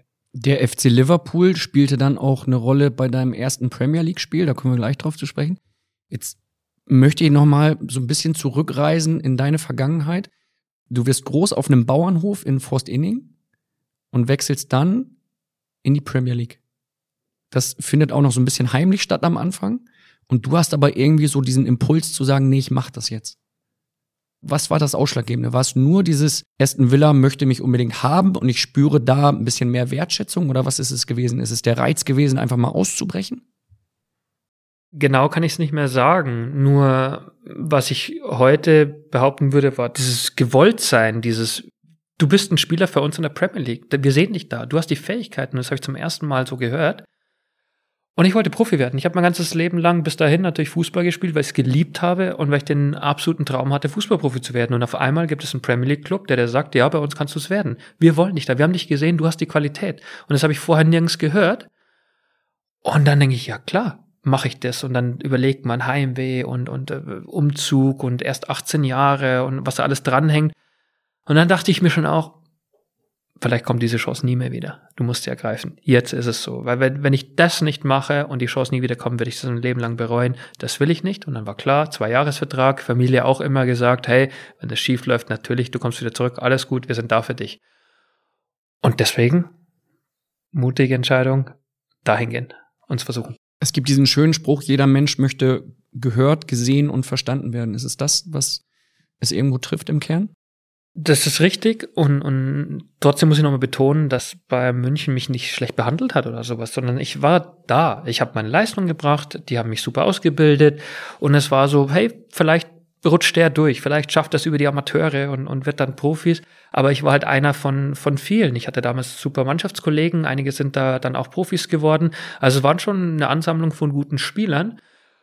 Deswegen gar kein Vorwurf an die Bayern, aber plötzlich erfährt man dann eine Zuneigung von jemand anders und das tut immer gut. Ich glaube, jeder kann es nachempfinden und dann wird man halt schwach und sagt, ey, das möchte ich jetzt machen. Die Bayern haben es versucht, die haben ja auch ein Vertragsangebot gemacht und bei Aston Villa war das Gesamtpaket und jetzt echt nicht nur das finanzielle Gesamtpaket, sondern äh, diese Aussicht, da könnte es klappen, plus Ausland, die Erfahr allein die Lebenserfahrung, zwei Jahre im Ausland zu sein.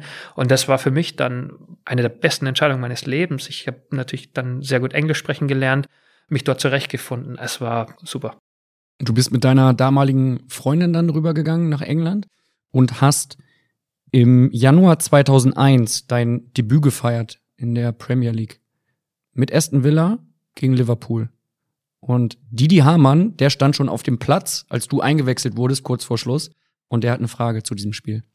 Ja, Hitze, grüße dich. Didi Hamann hier. Ich habe ja mitbekommen, dass du dein erstes Spiel in England für Aston Villa gemacht hast, im Jahr 2001 gegen Liverpool. Du bist, glaube ich, kurz vor Schluss reingekommen. Und äh, ja, da wollte ich dich mal fragen, wie der erste Eindruck war. Ähm, auch wenn es nur ein Kurzeinsatz war, du hast ja dann für große Schlagzeilen gesorgt, viele tolle Tore geschossen. Ob das das war, was du erwartet hast in den sechs oder sieben Minuten, die du damals gegen uns gespielt hast. Also, alles Gute, bis bald, ciao. Das war äh, natürlich besonders für mich die Erfahrung, weil ich in, in der ersten Saison, ich bin hingekommen und alle haben mir gesagt, bist super, wir wollen dich in der Profimannschaft haben und ich kam an und habe dann festgestellt, dass der Trainer der Profis jetzt nicht unbedingt gleich überzeugt war davon, dass ich spielen muss. Ich war aber, habe mittrainiert bei den Profis, war meistens im Kader und damals gab es noch 16 Spieler, die im Kader waren. Also elf Spieler und fünf auf der Bank. Nur fünf Ersatzspieler. Und gerade bei Auswärtsspielen aber auch bei Heimspielen hat der Trainer immer 17 oder 18 nominiert. Und am Spieltag, kurz vorher, so zwei Stunden vorher, hat er gesagt, wer nicht auf der Bank ist, sondern auf die Tribüne muss. Und da hat es mich meistens erwischt. Und das ist echt bitter gewesen. Und dann musste man auch gerade bei den Auswärtsfahren, du warst dabei am Tag vorher, fährst in ein Hotel, übernachtest da auf dem Weg zum, zum Spiel, im Bus sagt der Trainer, okay, du und du, ihr seid nicht auf der Bank. Und du denkst, okay, schon wieder am Wochenende, wo du in irgendeiner Stadt in England bist und, und nicht zum Zug kommst, und nach dem Spiel bist du in der Kabine, musst dem Zeugwart helfen, noch die dreckigen Sachen in den Koffer rein, die Stutzen umzudrehen und alle rotzen am Boden und so. Du läufst du durch die Kabine und denkst, das ist echt furchtbar. Was habe ich? Ist das in England extrem mit dem, was du gerade so betonst, mit dem Rotzen in die Kabine? Na, das war schon, weil häufig auch die Kabinen dann klein waren. Also ich denke so Bradford oder, oder Everton auch noch wirklich so Mini-Kabinen, da hocken alle aufeinander und du hast gar keinen Platz und dann fällt es halt mehr auf, wenn weniger Platz ist und rumgerotzt wird, dann sieht man halt mehr davon. Und, und dann ist es klar, als junger Spieler musst du dem Zeugwart helfen. Du schleppst die Kisten nochmal, du drehst die dreckigen Stutzen um und du musst dann werkeln. Bei den Heimspielen musstest du, wenn du nicht im Kader warst, oben in die Loge, musstest vor Leuten reden. Das heißt, ich musste sehr früh schon vor den VIP-Kunden irgendwelche Sätze raushauen und Fragen beantworten. Das war echt ein bisschen blöd. Und da wurde ich dann aber belohnt. Als 18-Jähriger? Ja, genau. Und das war dann schon so ein bisschen die härtere Schule, aber alles gut, es hat mir geholfen.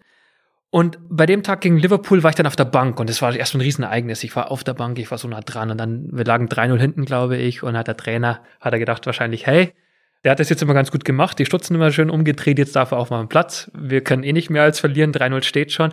Und da bin ich da im Villa Park reingegangen. Es war typisch englisch grau, Nieselregen, glaube ich, war das da. Und fand es einfach grandios, weil Didi Hamann, ich glaube, Christian Ziege war noch da, Markus Babbel damals da gespielt, Patrick Berger, äh, Sammy Hüppier hinten drin. Wirklich so eine Star-Truppe halt, wie sie da immer bei Liverpool rumläuft. Und das war schon ein cooler Moment, aber ich habe auch gemerkt, na, das war so ein kleines Geschenk vom Trainer. Deswegen bin ich jetzt noch nicht ein etablierter Premier League Profi. Ich habe noch einen weiten Weg vor mir, aber es war schon cool, mit 18 Mal Premier League auf dem Platz gewesen zu sein. Wie sind Hamann, Bubble, wie sind die mit dir umgegangen? Haben die danach mit dir gesprochen? Du kanntest Bubble ja unter anderem vom, vom FC Bayern, ne? Ja, ich glaube, es war nur kurz Smalltalk danach. Ich glaube, ich habe kein Trikot abgreifen können von denen. Hat dafür nicht gereicht. Ich glaube, ich habe da mein eigenes Trikot behalten. Und das, das ging dann alles sehr, sehr schnell. Ich meine, die hatten, ich war halt so ein junger Deutscher, die hatten sich, als ich im Probetraining da war, damals hat sich Erik Meyer extrem um mich gekümmert, das fand ich super. Aber auch äh, Didi, wenn ich den heute noch sehe, super Typ und ich find's Wahnsinn, was Didi für eine Karriere hat hingelegt hat bei Liverpool. Also der hat Legendenstatus und das habe ich damals natürlich auch gespürt und ich habe mich da weniger getraut, dahin zu gehen äh, und mit denen zu quatschen und dachte, ich lasse die einfach mal in Ruhe und ich genieße jetzt die paar Minuten hier. Didi äh, spielt auch in der Phrasenmäher Hall of Fame eine Riesenrolle. Also echt eine Legende, die Folgen ja. sind anzuhören. Die, die ist, Podcast-App. Ist eine Legende. Er hat ja äh, viel länger in England gespielt. Ist, glaube ich, Newcastle war sein erster Club und dann zu Liverpool und äh, die Einwechslung im Champions League Finale, glaube ich, war schon noch mal, hat ihn noch mal ein bisschen höher gehoben, als sie das Spiel gegen Milan gedreht haben. Aber du hast diese Bewunderung und Verehrung bei ihm gemerkt. Er hat auch so dort eingelebt und ich glaube auch mit Scouse-Accent da gesprochen. Und es ist immer diese maximale Wertschätzung für die Engländer oder glaube ich überall im Ausland, aber in England kann ich es natürlich besser berichten. Du kommst dahin, sprichst die Sprache als Ausländer, als Deutscher. Zuerst, ich habe am Anfang Vorurteile natürlich erlebt und auf einmal fängst du an, mit denen zu sprechen. Du nimmst den Dialekt an und die Leute sagen, okay, der gehört dazu, der, der ist gerne hier. Und das hat Didi ja auch gemacht und ich fand sein Buch super, wo er auch offen geschrieben hat über, über seine Alkoholprobleme, das ganze Geld, das dann rausgehauen hat was irgendwie schon auch nochmal eine neue Dimension ist und er ist in der Lage, darüber zu sprechen. Also ich finde, diese Offenheit bei ihm ist super und jetzt, wenn ich ihn im Fernsehen sehe, die hat maximale Kompetenz, ist ein super Typ und hoffe, dass er noch lang da dabei bleibt. Stimme ich mit dir komplett überein. Didi Hamann ist ein, ein großartiger Mensch. Du hast eben gerade gesagt, du hattest nicht die Chance, ein Trikot zu tauschen auf dem Platz in diesem ersten Spiel. Bist du grundsätzlich jemand gewesen, der in seiner Karriere viel Trikots getauscht hat? Nein, wenig. Ich hatte das eine Erlebnis mit Thierry Henry. Das hat mich, glaube ich, geprägt. Ich bin dann einmal hin und das ist ein Fehler, ist ein großer Fehler. Ähm, gegen Arsenal gespielt. Und ein, ein Bekannter von mir, äh, großer Arsenal-Fan, der sagt, hey, besorg mir das Trikot von Thierry Henry. Und ich meine, das sollte man halt nicht machen. Weil ich bin dann hingegangen zu ihm nach dem Spiel und ich kann mit Trikot tauschen und der hat mich so abgesnobbt. Was hat er gemacht? er hat mich einfach so weggeschoben, so wirklich nicht drauf eingegangen, so, hey, das passiert mir hier jedes Wochenende, Leute wollen mein Trikot. Nein, ich gebe es dir nicht. Ich weiß nicht, was er genau gesagt hat, aber ich habe gespürt, du nervst hier. Geh weg. Okay, du kriegst nicht mein Trikot. Und wenn dir das passiert, dann willst du das nicht noch, also ich wollte es nicht nochmal erleben. Und dann habe ich Was hast du in der Sekunde gedacht? Sag mal ganz ehrlich. Ja, halt ein Fehler, jemanden Gefallen zu tun auf so einer Bühne. Also da, da, geht es nicht darum, dass ich jetzt einem Bekannten ein Trikot von einem Spieler besorge, der ein Superstar ist. Darum geht's halt einfach nicht. Was denkst du da in der Situation? Weil theoretisch können ja die Kameras gerade drauf sein und das Film, wie du. Ich glaube nicht, dass es dasselbe Spiel war, aber einmal im Highbury haben wir gespielt und da habe ich das 1-0 gemacht. Und da kriege ich eine Ecke zugespielt, ich nehme den Ball an und Thierry setzt mich unter Druck und ich schiebe ihm durch die Beine den Ball. So. Danach. Äh, eigentlich hätte ich mich dann auswechseln lassen können. Ja, genau. ja. Ich, ich schiebe ihm durch, den Ball durch die Beine und hau den Ball in den Winkel. Das war nach der Trikotgeschichte. Nee, das, das war davor. Das war davor. Ich weiß aber nicht 100 Pro, ob das dasselbe Spiel war. Wie dem auch sei, ich glaube nicht, dass es damit zu tun hat, selbst wenn es dasselbe Spiel war. Er hat mir das Trikot nicht gegeben und hat mir zu verstehen gegeben, Junge, nee, lass mich in Ruhe. Und wenn einem das passiert, dann macht man das nicht mehr. Ich habe das nur einmal bei Patrick Vera, habe ich äh, den gefragt, ganz, ganz toller Spieler, Mensch, da hat es funktioniert. Da wir, man spürt so ein bisschen, wir haben gegeneinander gespielt und dann spürt man, kann man es nochmal versuchen? Und äh, dann hat es, hat es funktioniert und deswegen war das okay. Sonst habe ich eigentlich nur mit Spielern getauscht, die ich schon kannte, mit denen ich entweder zusammengespielt habe oder irgendeine andere Verbindung gab und dann habe ich das gemacht. Aber ich habe das nicht allzu oft gemacht. Hast du die zu Hause irgendwo archiviert? Also liegen die irgendwo oder hängen die in irgendeinem Raum oder wie, wie hast du das gemacht? Nee, die sind im Umzugskarton, habe ich gesehen. Da liegen einige Geil, drin. Schon, schon, die Motten dran rumgefressen. Ja, das kann sein. Drin. Bin das neulich wieder durchgegangen. Ein paar hängen da. Berbatov von Manchester United habe ich. Ich glaube, einmal habe ich nochmal Mut zusammengefasst. Da habe ich von Cesc Fabregas das Trikot im Finale gegen Spanien. EM 2008 haben wir gegen Spanien ja verloren. Und den kannte ich so ein bisschen aus, aus der Premier League noch und der hat mir dann sein Trikot mit der Nummer 10 gegeben. Das heißt, wenn ich heute ab und zu Freizeit kicke, dann ziehe ich das an, das rote Trikot von Spanien mit der 10 drauf und Fabregas. Ach Quatsch. Absolut. Dann versaust du mit deinem Schweiß dieses schöne Trikot und dann musst du es in die Wäsche und so. Bist du wahnsinnig? Oder wird's nicht gewaschen? Doch, aber da, darum geht's ja irgendwie, in den Trikots da rumzulaufen und nochmal so ein bisschen von früher das herzuzeigen. Das von Poldi ist mir zu klein. Poldi hat immer so enge Trikots, da habe ich das Arsenal-Trikot mal bekommen von ihm. Da passe ich nicht rein, ist zu klein oder ich bin halt zu groß. Du bist zu breit einfach. Ja, ja. genau. Ja. Und ein paar, paar habe ich dann schon abgegriffen. Die liegen da und ein paar hängen im Schrank, ja. Uli Hoeneß hat rückblickend nach deinem Wechsel nach England gesagt, er will wiederkommen, wenn er es in England geschafft hat. Also er hat dir quasi noch so ein bisschen die Tür offen gehalten beim FC Bayern und gesagt, wenn er es da geschafft hat, wenn er sich durchsetzt, dann kommt er wieder zurück. War das mal ein Thema für dich? Gab es mal ein Angebot? Nee, am Anfang war es ein Thema, gleich weil ich schon Bayern-Fan war. Wenn man da elf Jahre spielt in der Jugend, ist ja logisch, dann will man da ja auch Profi sein. Aber rational betrachtet hat es nicht gleich geklappt, also Umweg. Und dann habe ich schon davon auch geträumt, wieder zurückzukommen, mich durchzusetzen in der Premier League und dann bei Bayern zu spielen. Ich bin einen anderen Weg gegangen, aber das zeichnet, glaube ich, auch Uli Hoeneß aus, dass er, der war dann schon sauer, der hat mir erklärt, warum das jetzt eine blöde Idee ist, zu Aston Villa zu gehen. Macht er das auf eine sehr ruhige, harmonische Art und Weise? Oder wird er da vielleicht auch etwas lauter? Also es, hielt sich in Grenzen. Der, der, der musste mich jetzt nicht anbrüllen. Mein, mein Vater war da auch dabei damals. und wir durften da in dieses legendäre Büro rein. Und das, An der Siebener Straße. An der Siebener Straße. Und Mit den Korbsesseln oder was das so ist es. damals. Ja. Ratternmöbel, glaube ich, waren's, oder? Und saß da und da, da musste er nicht richtig laut werden, der musste einfach nur erklären, warum er denkt, dass mein Vorgehen jetzt falsch war. Und wenn ich denn schon ins Ausland gehe, dann doch bitte zum anständigen Club, aber nicht zur ersten Villa.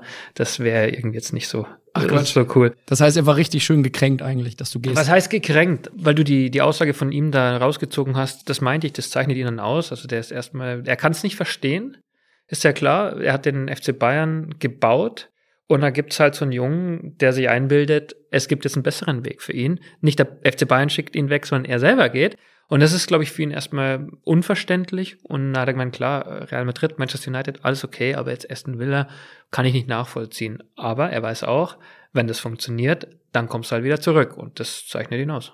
Und es zeichnet ihn halt auch aus, finde ich, dass er so leidenschaftlich dabei war, ne? Ja, er ist besonders in dem, was er für den FC Bayern gemacht hat und wie er Fußball lebt. Und das ist schon eine, eine Persönlichkeit. Wer hat dir damals den Spitznamen The Hammer gegeben? In der Herleitung ist es so, dass der Trainer der Profis, John McGregory, das war der Erste, der zwar meinen Schuss toll fand, aber sonst nicht viel, der gleich zu Beginn gesagt hat, irgendwie, he can open a tin of beans with his left foot. Keine Dose Bohnen öffnen. Ja, genau. So, und dann war das mal draußen und dann habe ich halt, als ich dann zum Einsatz kam, schon aus, aus größerer Entfernung immer wieder auch abgezogen und dann ab und zu hat es ja auch geklappt. Und irgendwann haben die Leute angefangen, wenn ich am Ball war, egal wo ich war, Shoot zu schreien. Also wirklich so lange Shoot, das ganze, äh, nicht das ganze Stadion, aber halt die, die Kurve hinterm Tor, im Hold End. Und es wurde immer mehr und das war dann irgendwie so, hat es die Leute ja auch äh, amüsiert. Und wenn man dann auch erfolgreich ist, dann entsteht es irgendwann, weil ich, ich kenne den Ursprung nicht mehr, wer als erstes Hits the Hammer quasi erfunden hat, aber diese Verbindung, der Trainer sagt, der kann brutal fest schießen, irgendwann sehen die Leute das auch im Stadion und, und die denken sich ja immer was aus, die sind ja super kreativ, die Engländer, und lustig. Und dann war ständig in den Stadien, wenn ich da Shoot, haben die geschrien. Und irgendwann kam Hits the Hammer und ich meine, da wehrt man sich ja nicht dagegen. Ich fand's gut, trag den Spitznamen gern noch mit mir rum. Wenn du erzählst davon, dieses Rauen im Stadion, dieses Shoot, der Spruch, der kann eine Dose Bohnen öffnen, deine Zeit als 18-Jähriger in der Premier League. Ich habe zwar vor ein paar Minuten gesagt, wir kommen langsam zum Ende von Teil 1, aber das ist irgendwie für mich so fesselnd und so einladend. Was hast du da alles erlebt in dieser Premier League-Zeit? Das ist ja eine, eine komplett andere Welt. Also es gibt so viele Geschichten, die mich geflasht haben. Der, der Kader damals, wir kommen ja vielleicht später noch zu Spielern, die ich gerne in meiner Elf hätte. Da hat aber einer den Phrasenmäher gehört im Vorfeld. Absolut, du kennst mich doch. Äh, Vorbereitung ist, ist so wichtig. Und ich habe dann äh, die erste Mannschaft oder in den ersten zwei Jahren waren Persönlichkeiten bei mir in der Truppe. Das kannst du dir nicht vorstellen. Und was da abgegangen ist, dieses, dieser Fußballer-Lifestyle. Ich bin plötzlich mittendrin und die Luxuskarossen stehen da auf dem Parkplatz. Es wird Poker gespielt und die Jungs haben Geldscheine in der Hand und werfen die Geldscheine auf den Tisch im Bus. Dieses ganze Ernährungsthema oder am Spieltag anreisen. Was war das Ernährungsthema? Ihre Bohnen sind denen halt heilig. Also, so, wir hatten, weil ich ja oft in der zweiten Mannschaft noch gespielt habe, da gab's dann, äh, du fährst dann mit dem Bus irgendwo hin und danach, nach dem Spiel, haben wir irgendwie fünf oder sechs Stück kassiert, sind nach Hause gefahren. Und dann hält der Bus am Fish and Chip Shop und du musst vorher sagen Chicken or Fish oder Fish or Chicken. Und dann kriegst du entweder Fish und Chips oder Chicken und Chips und hockst dann im Bus und auf deiner Heimreise kriegst du dieses echt madige Essen da und hockst da im Bus, der Trainer ist schlecht gelaunt, alle sind schlecht gelaunt und isst da dieses schlechte Essen und fährst da zurück. Und der Trainer war auch so hart. Wirklich. Also der Umgangston war ein ganz anderer. Es wird extrem viel geflucht. In England wird richtig viel geflucht. Im, im Fußball ist das Vokabular sehr begrenzt. Und das zu, zu spüren, wenn du da reingehst und in jedem Satz ist ein Swearword drin, dann denkst du schon, okay, so spricht man halt hier. Und dann aber auch, weil ich am Anfang, der, der von Bayern kam, du bist in der Kabine und die Leute versuchen dich erstmal zu attackieren. Also das ist so, du musst dich erstmal beweisen. Es war, es war kein Deutscher da. Wie wirst du attackiert in der Kabine? Aufgezogen. Einfach so, wie du rumläufst.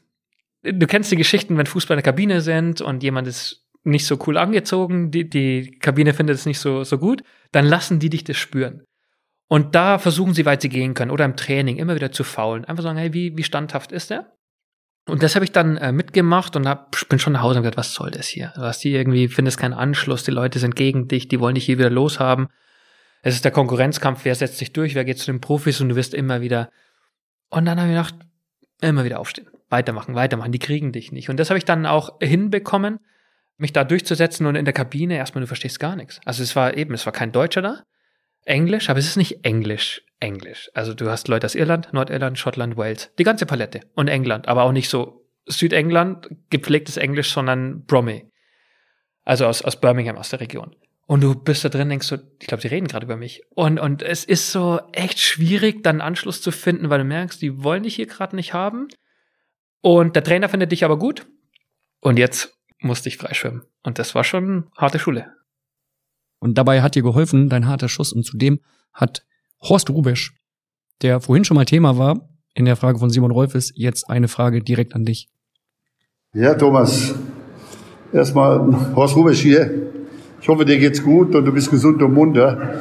Und wie gesagt, äh, sonst wünsche ich dir natürlich alles, alles Liebe, alles Gute. Und jetzt komme ich natürlich zu meiner Frage. Kannst du dich vielleicht noch erinnern? In Sinsheim hast du U19 gespielt. Und du hast ein sensationelles Tor gemacht. Von der rechten Seite mit dem linken Fuß, wo der Ball unter die Latte schlug gegen den Innenpfosten und dann ins Tor ging. Haben nie vergessen. Und später ist dann der berühmt-berüchtigte Name aufgekommen in England. Der Hämmer. Also, Thomas Hofer, alles gesund und munter und viel Spaß im Phrasenmeer. Dein Vorgänger hier. Toller Typ. Also die, die Zeit in U18 hat großen Spaß gemacht, weil das berichten ja alle, die, die irgendwann mal unter ihm gespielt haben wie schön es ist, weil er genauso wie Erich Rutemüller, die lieben Fußball. Es ist kein, kein blödes Gequatsche, nichts taktisches, also nicht im Sinne von Fußballtaktik, sondern irgendwie hintenrum, sondern die sagen dir klar ins Gesicht, was sie denken und was sie sehen. Und er macht es auf eine kollegiale Art und Weise, dass man immer gerne dort ist. Ich dachte, er stellt die Frage, gegen wen das war. Ich weiß nicht, ob er das noch weiß. Also meines Wissens war das gegen Frankreich. Ich weiß das Spiel noch, äh, war super. Und dann fällt mir noch ein anderes Spiel an, da haben wir gegen Italien gespielt. Ich glaube, dass er der Trainer war oder vielleicht war es dann schon Jürgen Kohler, da habe ich den in Knick oben reingehauen, 1-0 gewonnen. Und das war so ein Traumtor, das niemand mehr gesehen hat danach. Und das fand ich ein bisschen schade. Heute würde man es alles noch sehen. Da würde ich sagen, das war der Hammer, den richtigen Knick oben reingehauen. Aber wir haben damals gegen Frankreich gespielt, von dem Spiel, den wir gesprochen hat. Ich glaube, Maxess war bei denen und Gibril Cissé. Das waren so die zwei Stars bei den beiden.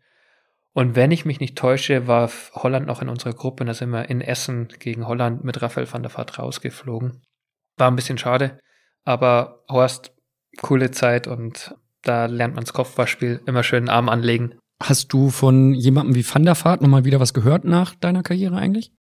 Nee, hab ich nicht. Hätte ich? Das ändert sich in ein paar Minuten. Oha. Dann bin ich mal sehr gespannt. Habe ich den, ich habe den umgegrätscht. Mhm. Aber das war jetzt mal, wenn wir ehrlich sind, das war jetzt nicht so schlimm. Und da habe ich rot gekriegt. Das war eine Frechheit.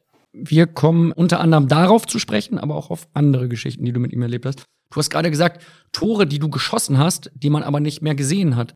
Ich habe eines gelesen in einem Artikel im Stern aus dem Jahr 2003. Da war davon die Rede, dass du dir ein Last-Minute-Goal gegen West Bromwich gar nicht mehr angeschaut hast, welches du geschossen hattest, weil du gesagt hast, ich ertrage es nicht, mich spielen zu sehen. Ich sehe zu viele Fehler. Wenn es ein Zitat ist, dann wird es ja wohl so richtig sein. Warum ich mich nicht gern anschaue, das, also ich habe auch mal drüber gesprochen, Jubel ist immer so blöd. Ich wusste nicht richtig zu jubeln. Ich habe mir da nichts ausgedacht, weil das war ja eh so Zufall. Ich habe nur fünf bis zehn Tore in der Saison gemacht und dann bereitet man sich ja nicht auf den Jubel vor. Das war einer der emotionalsten Momente. Das war Wahnsinn. Also es war in der Nachspielzeit, der war abgefälscht und viele Leute haben gesagt, der war ja abgefälscht, das ist mir egal, wir haben das Spiel gewonnen im Derby, West Brom ist, ist ein Derby, haben zu Hause gespielt, totale Ekstase bei mir auch. Ich habe Spiele von mir ungern angeschaut, weil ich, ich sehe immer die Spieler, die besser sind, die besser Fußball spielen, die eleganter über den Platz laufen ich höre mich dann ungern selber reden oder schaue mich ungern selber an. Ist halt so, reicht ja, wenn ich da gespielt habe und der Trainer der Meinung ist, nächste Woche soll er wieder spielen, weil er ein guter Spieler ist. Aber ich muss das dann nicht sehen. Was ich schon gerne anschaue, ich meine, das wundert mich ein bisschen jetzt. Die Tore schaue ich mir gern an, weil da weiß ich ja, das ist ja dann ganz gut. Jubel kannst du wegschneiden. Aber das Tor und nachzuempfinden, wie ich dann durchgedreht bin, wie die Leute ausgeflippt sind, direkt danach, nach dem Tor sieht man so dann im Publikum, wie die alle aufspringen von ihren Sitzen. Und dann merkst du, dafür habe ich das alles gemacht. Also genau für diese Momente in der letzten Minute. Also oft wird ja dieses Tor gegen Cottbus äh, gezeigt. Von der Meisterschaft 2007. Darüber reden wir in Teil 2 mit dir. Und da waren so ein paar Tore dabei, so diese späten, oder viele waren es ja nicht, aber dort gegen West Brom das Spiel zu entscheiden auf diese Art und Weise. Ich habe das schon ein paar Mal gesehen, aber ich musste nicht das ganze Spiel anschauen. Stimmt es eigentlich, dass du auch mal Leute von den Stühlen gerissen hast in einem Café in England? Ich habe im Kicker gelesen, typisch Kicker, vor der EM 2008 wurde dort geschrieben, dass du in England für Aufregung gesorgt hast, weil du in einem Café mit Tom Cruise verwechselt wurdest. Also der letzte Part stimmt, es passiert ab und zu, dass Leute sagen, ich sehe aus wie, wie Tom Cruise. Also ganz selten, aber es kommt vor.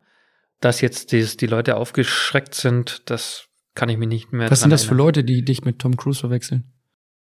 Weiß es nicht. Also dir fällt es ja anscheinend nicht auf. Äh, es, vielleicht ist es manchmal so in einem günstigen Augenblick, günstig, ungünstig. Das passiert öfter? Nicht öfter, aber es passiert immer mal wieder. Wie, dass Leute herkommen und sagen, ah, das ist doch Tom Cruise. Ah, nee, ist der Nee, aber dass sie einfach sagen, hey, du siehst aus wie Tom Cruise, du hast eine Ähnlichkeit mit Tom Cruise. Das ist schon vorgekommen.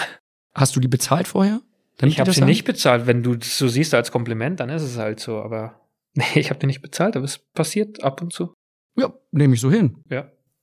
Wir haben gerade über Raphael van der Vaart gesprochen. Es gibt ja Momente im Leben, wo du vielleicht in der letzten Minute ein Tor schießt und alle begeistert sind. Es gibt aber auch genau das Gegenteil und darüber wollen wir in Teil 2 sprechen mit dir. Die Frage von Raphael van der Vaart kannst du jetzt schon mal anhören und dann in Teil 2 beantworten. Es geht um eine Auswechslung. Äh, Hitzo, der Raphael.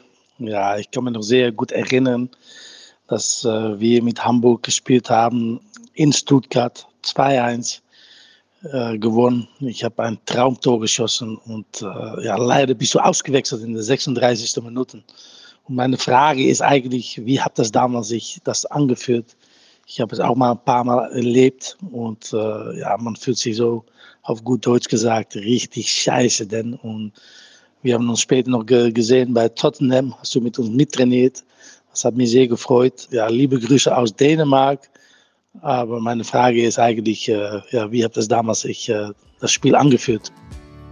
Das war Teil 1. Nächste Woche folgt dann logischerweise Teil 2 mit Thomas Hitzelsberger mit herrlichen Geschichten vom Sommermärchen 2006, der Meisterschaft mit dem VfB Stuttgart und der schlimmsten Ein- und Auswechslung aller Zeiten für den Thomas. Wenn du jetzt Bilder und Videos vom Phrasenmäher sehen willst, dann kannst du das auf Instagram machen. Und zwar auf dem Account @tramann. Dort gibt es Bilder, Videos und einen entspannten Austausch. Und ich verspreche dir, ich beantworte jede Frage, die du mir schickst. Also folge dem Account @tramann und dann hören wir uns nächste Woche wieder hier im Phrasenmäher mit Thomas Hitzelsberger.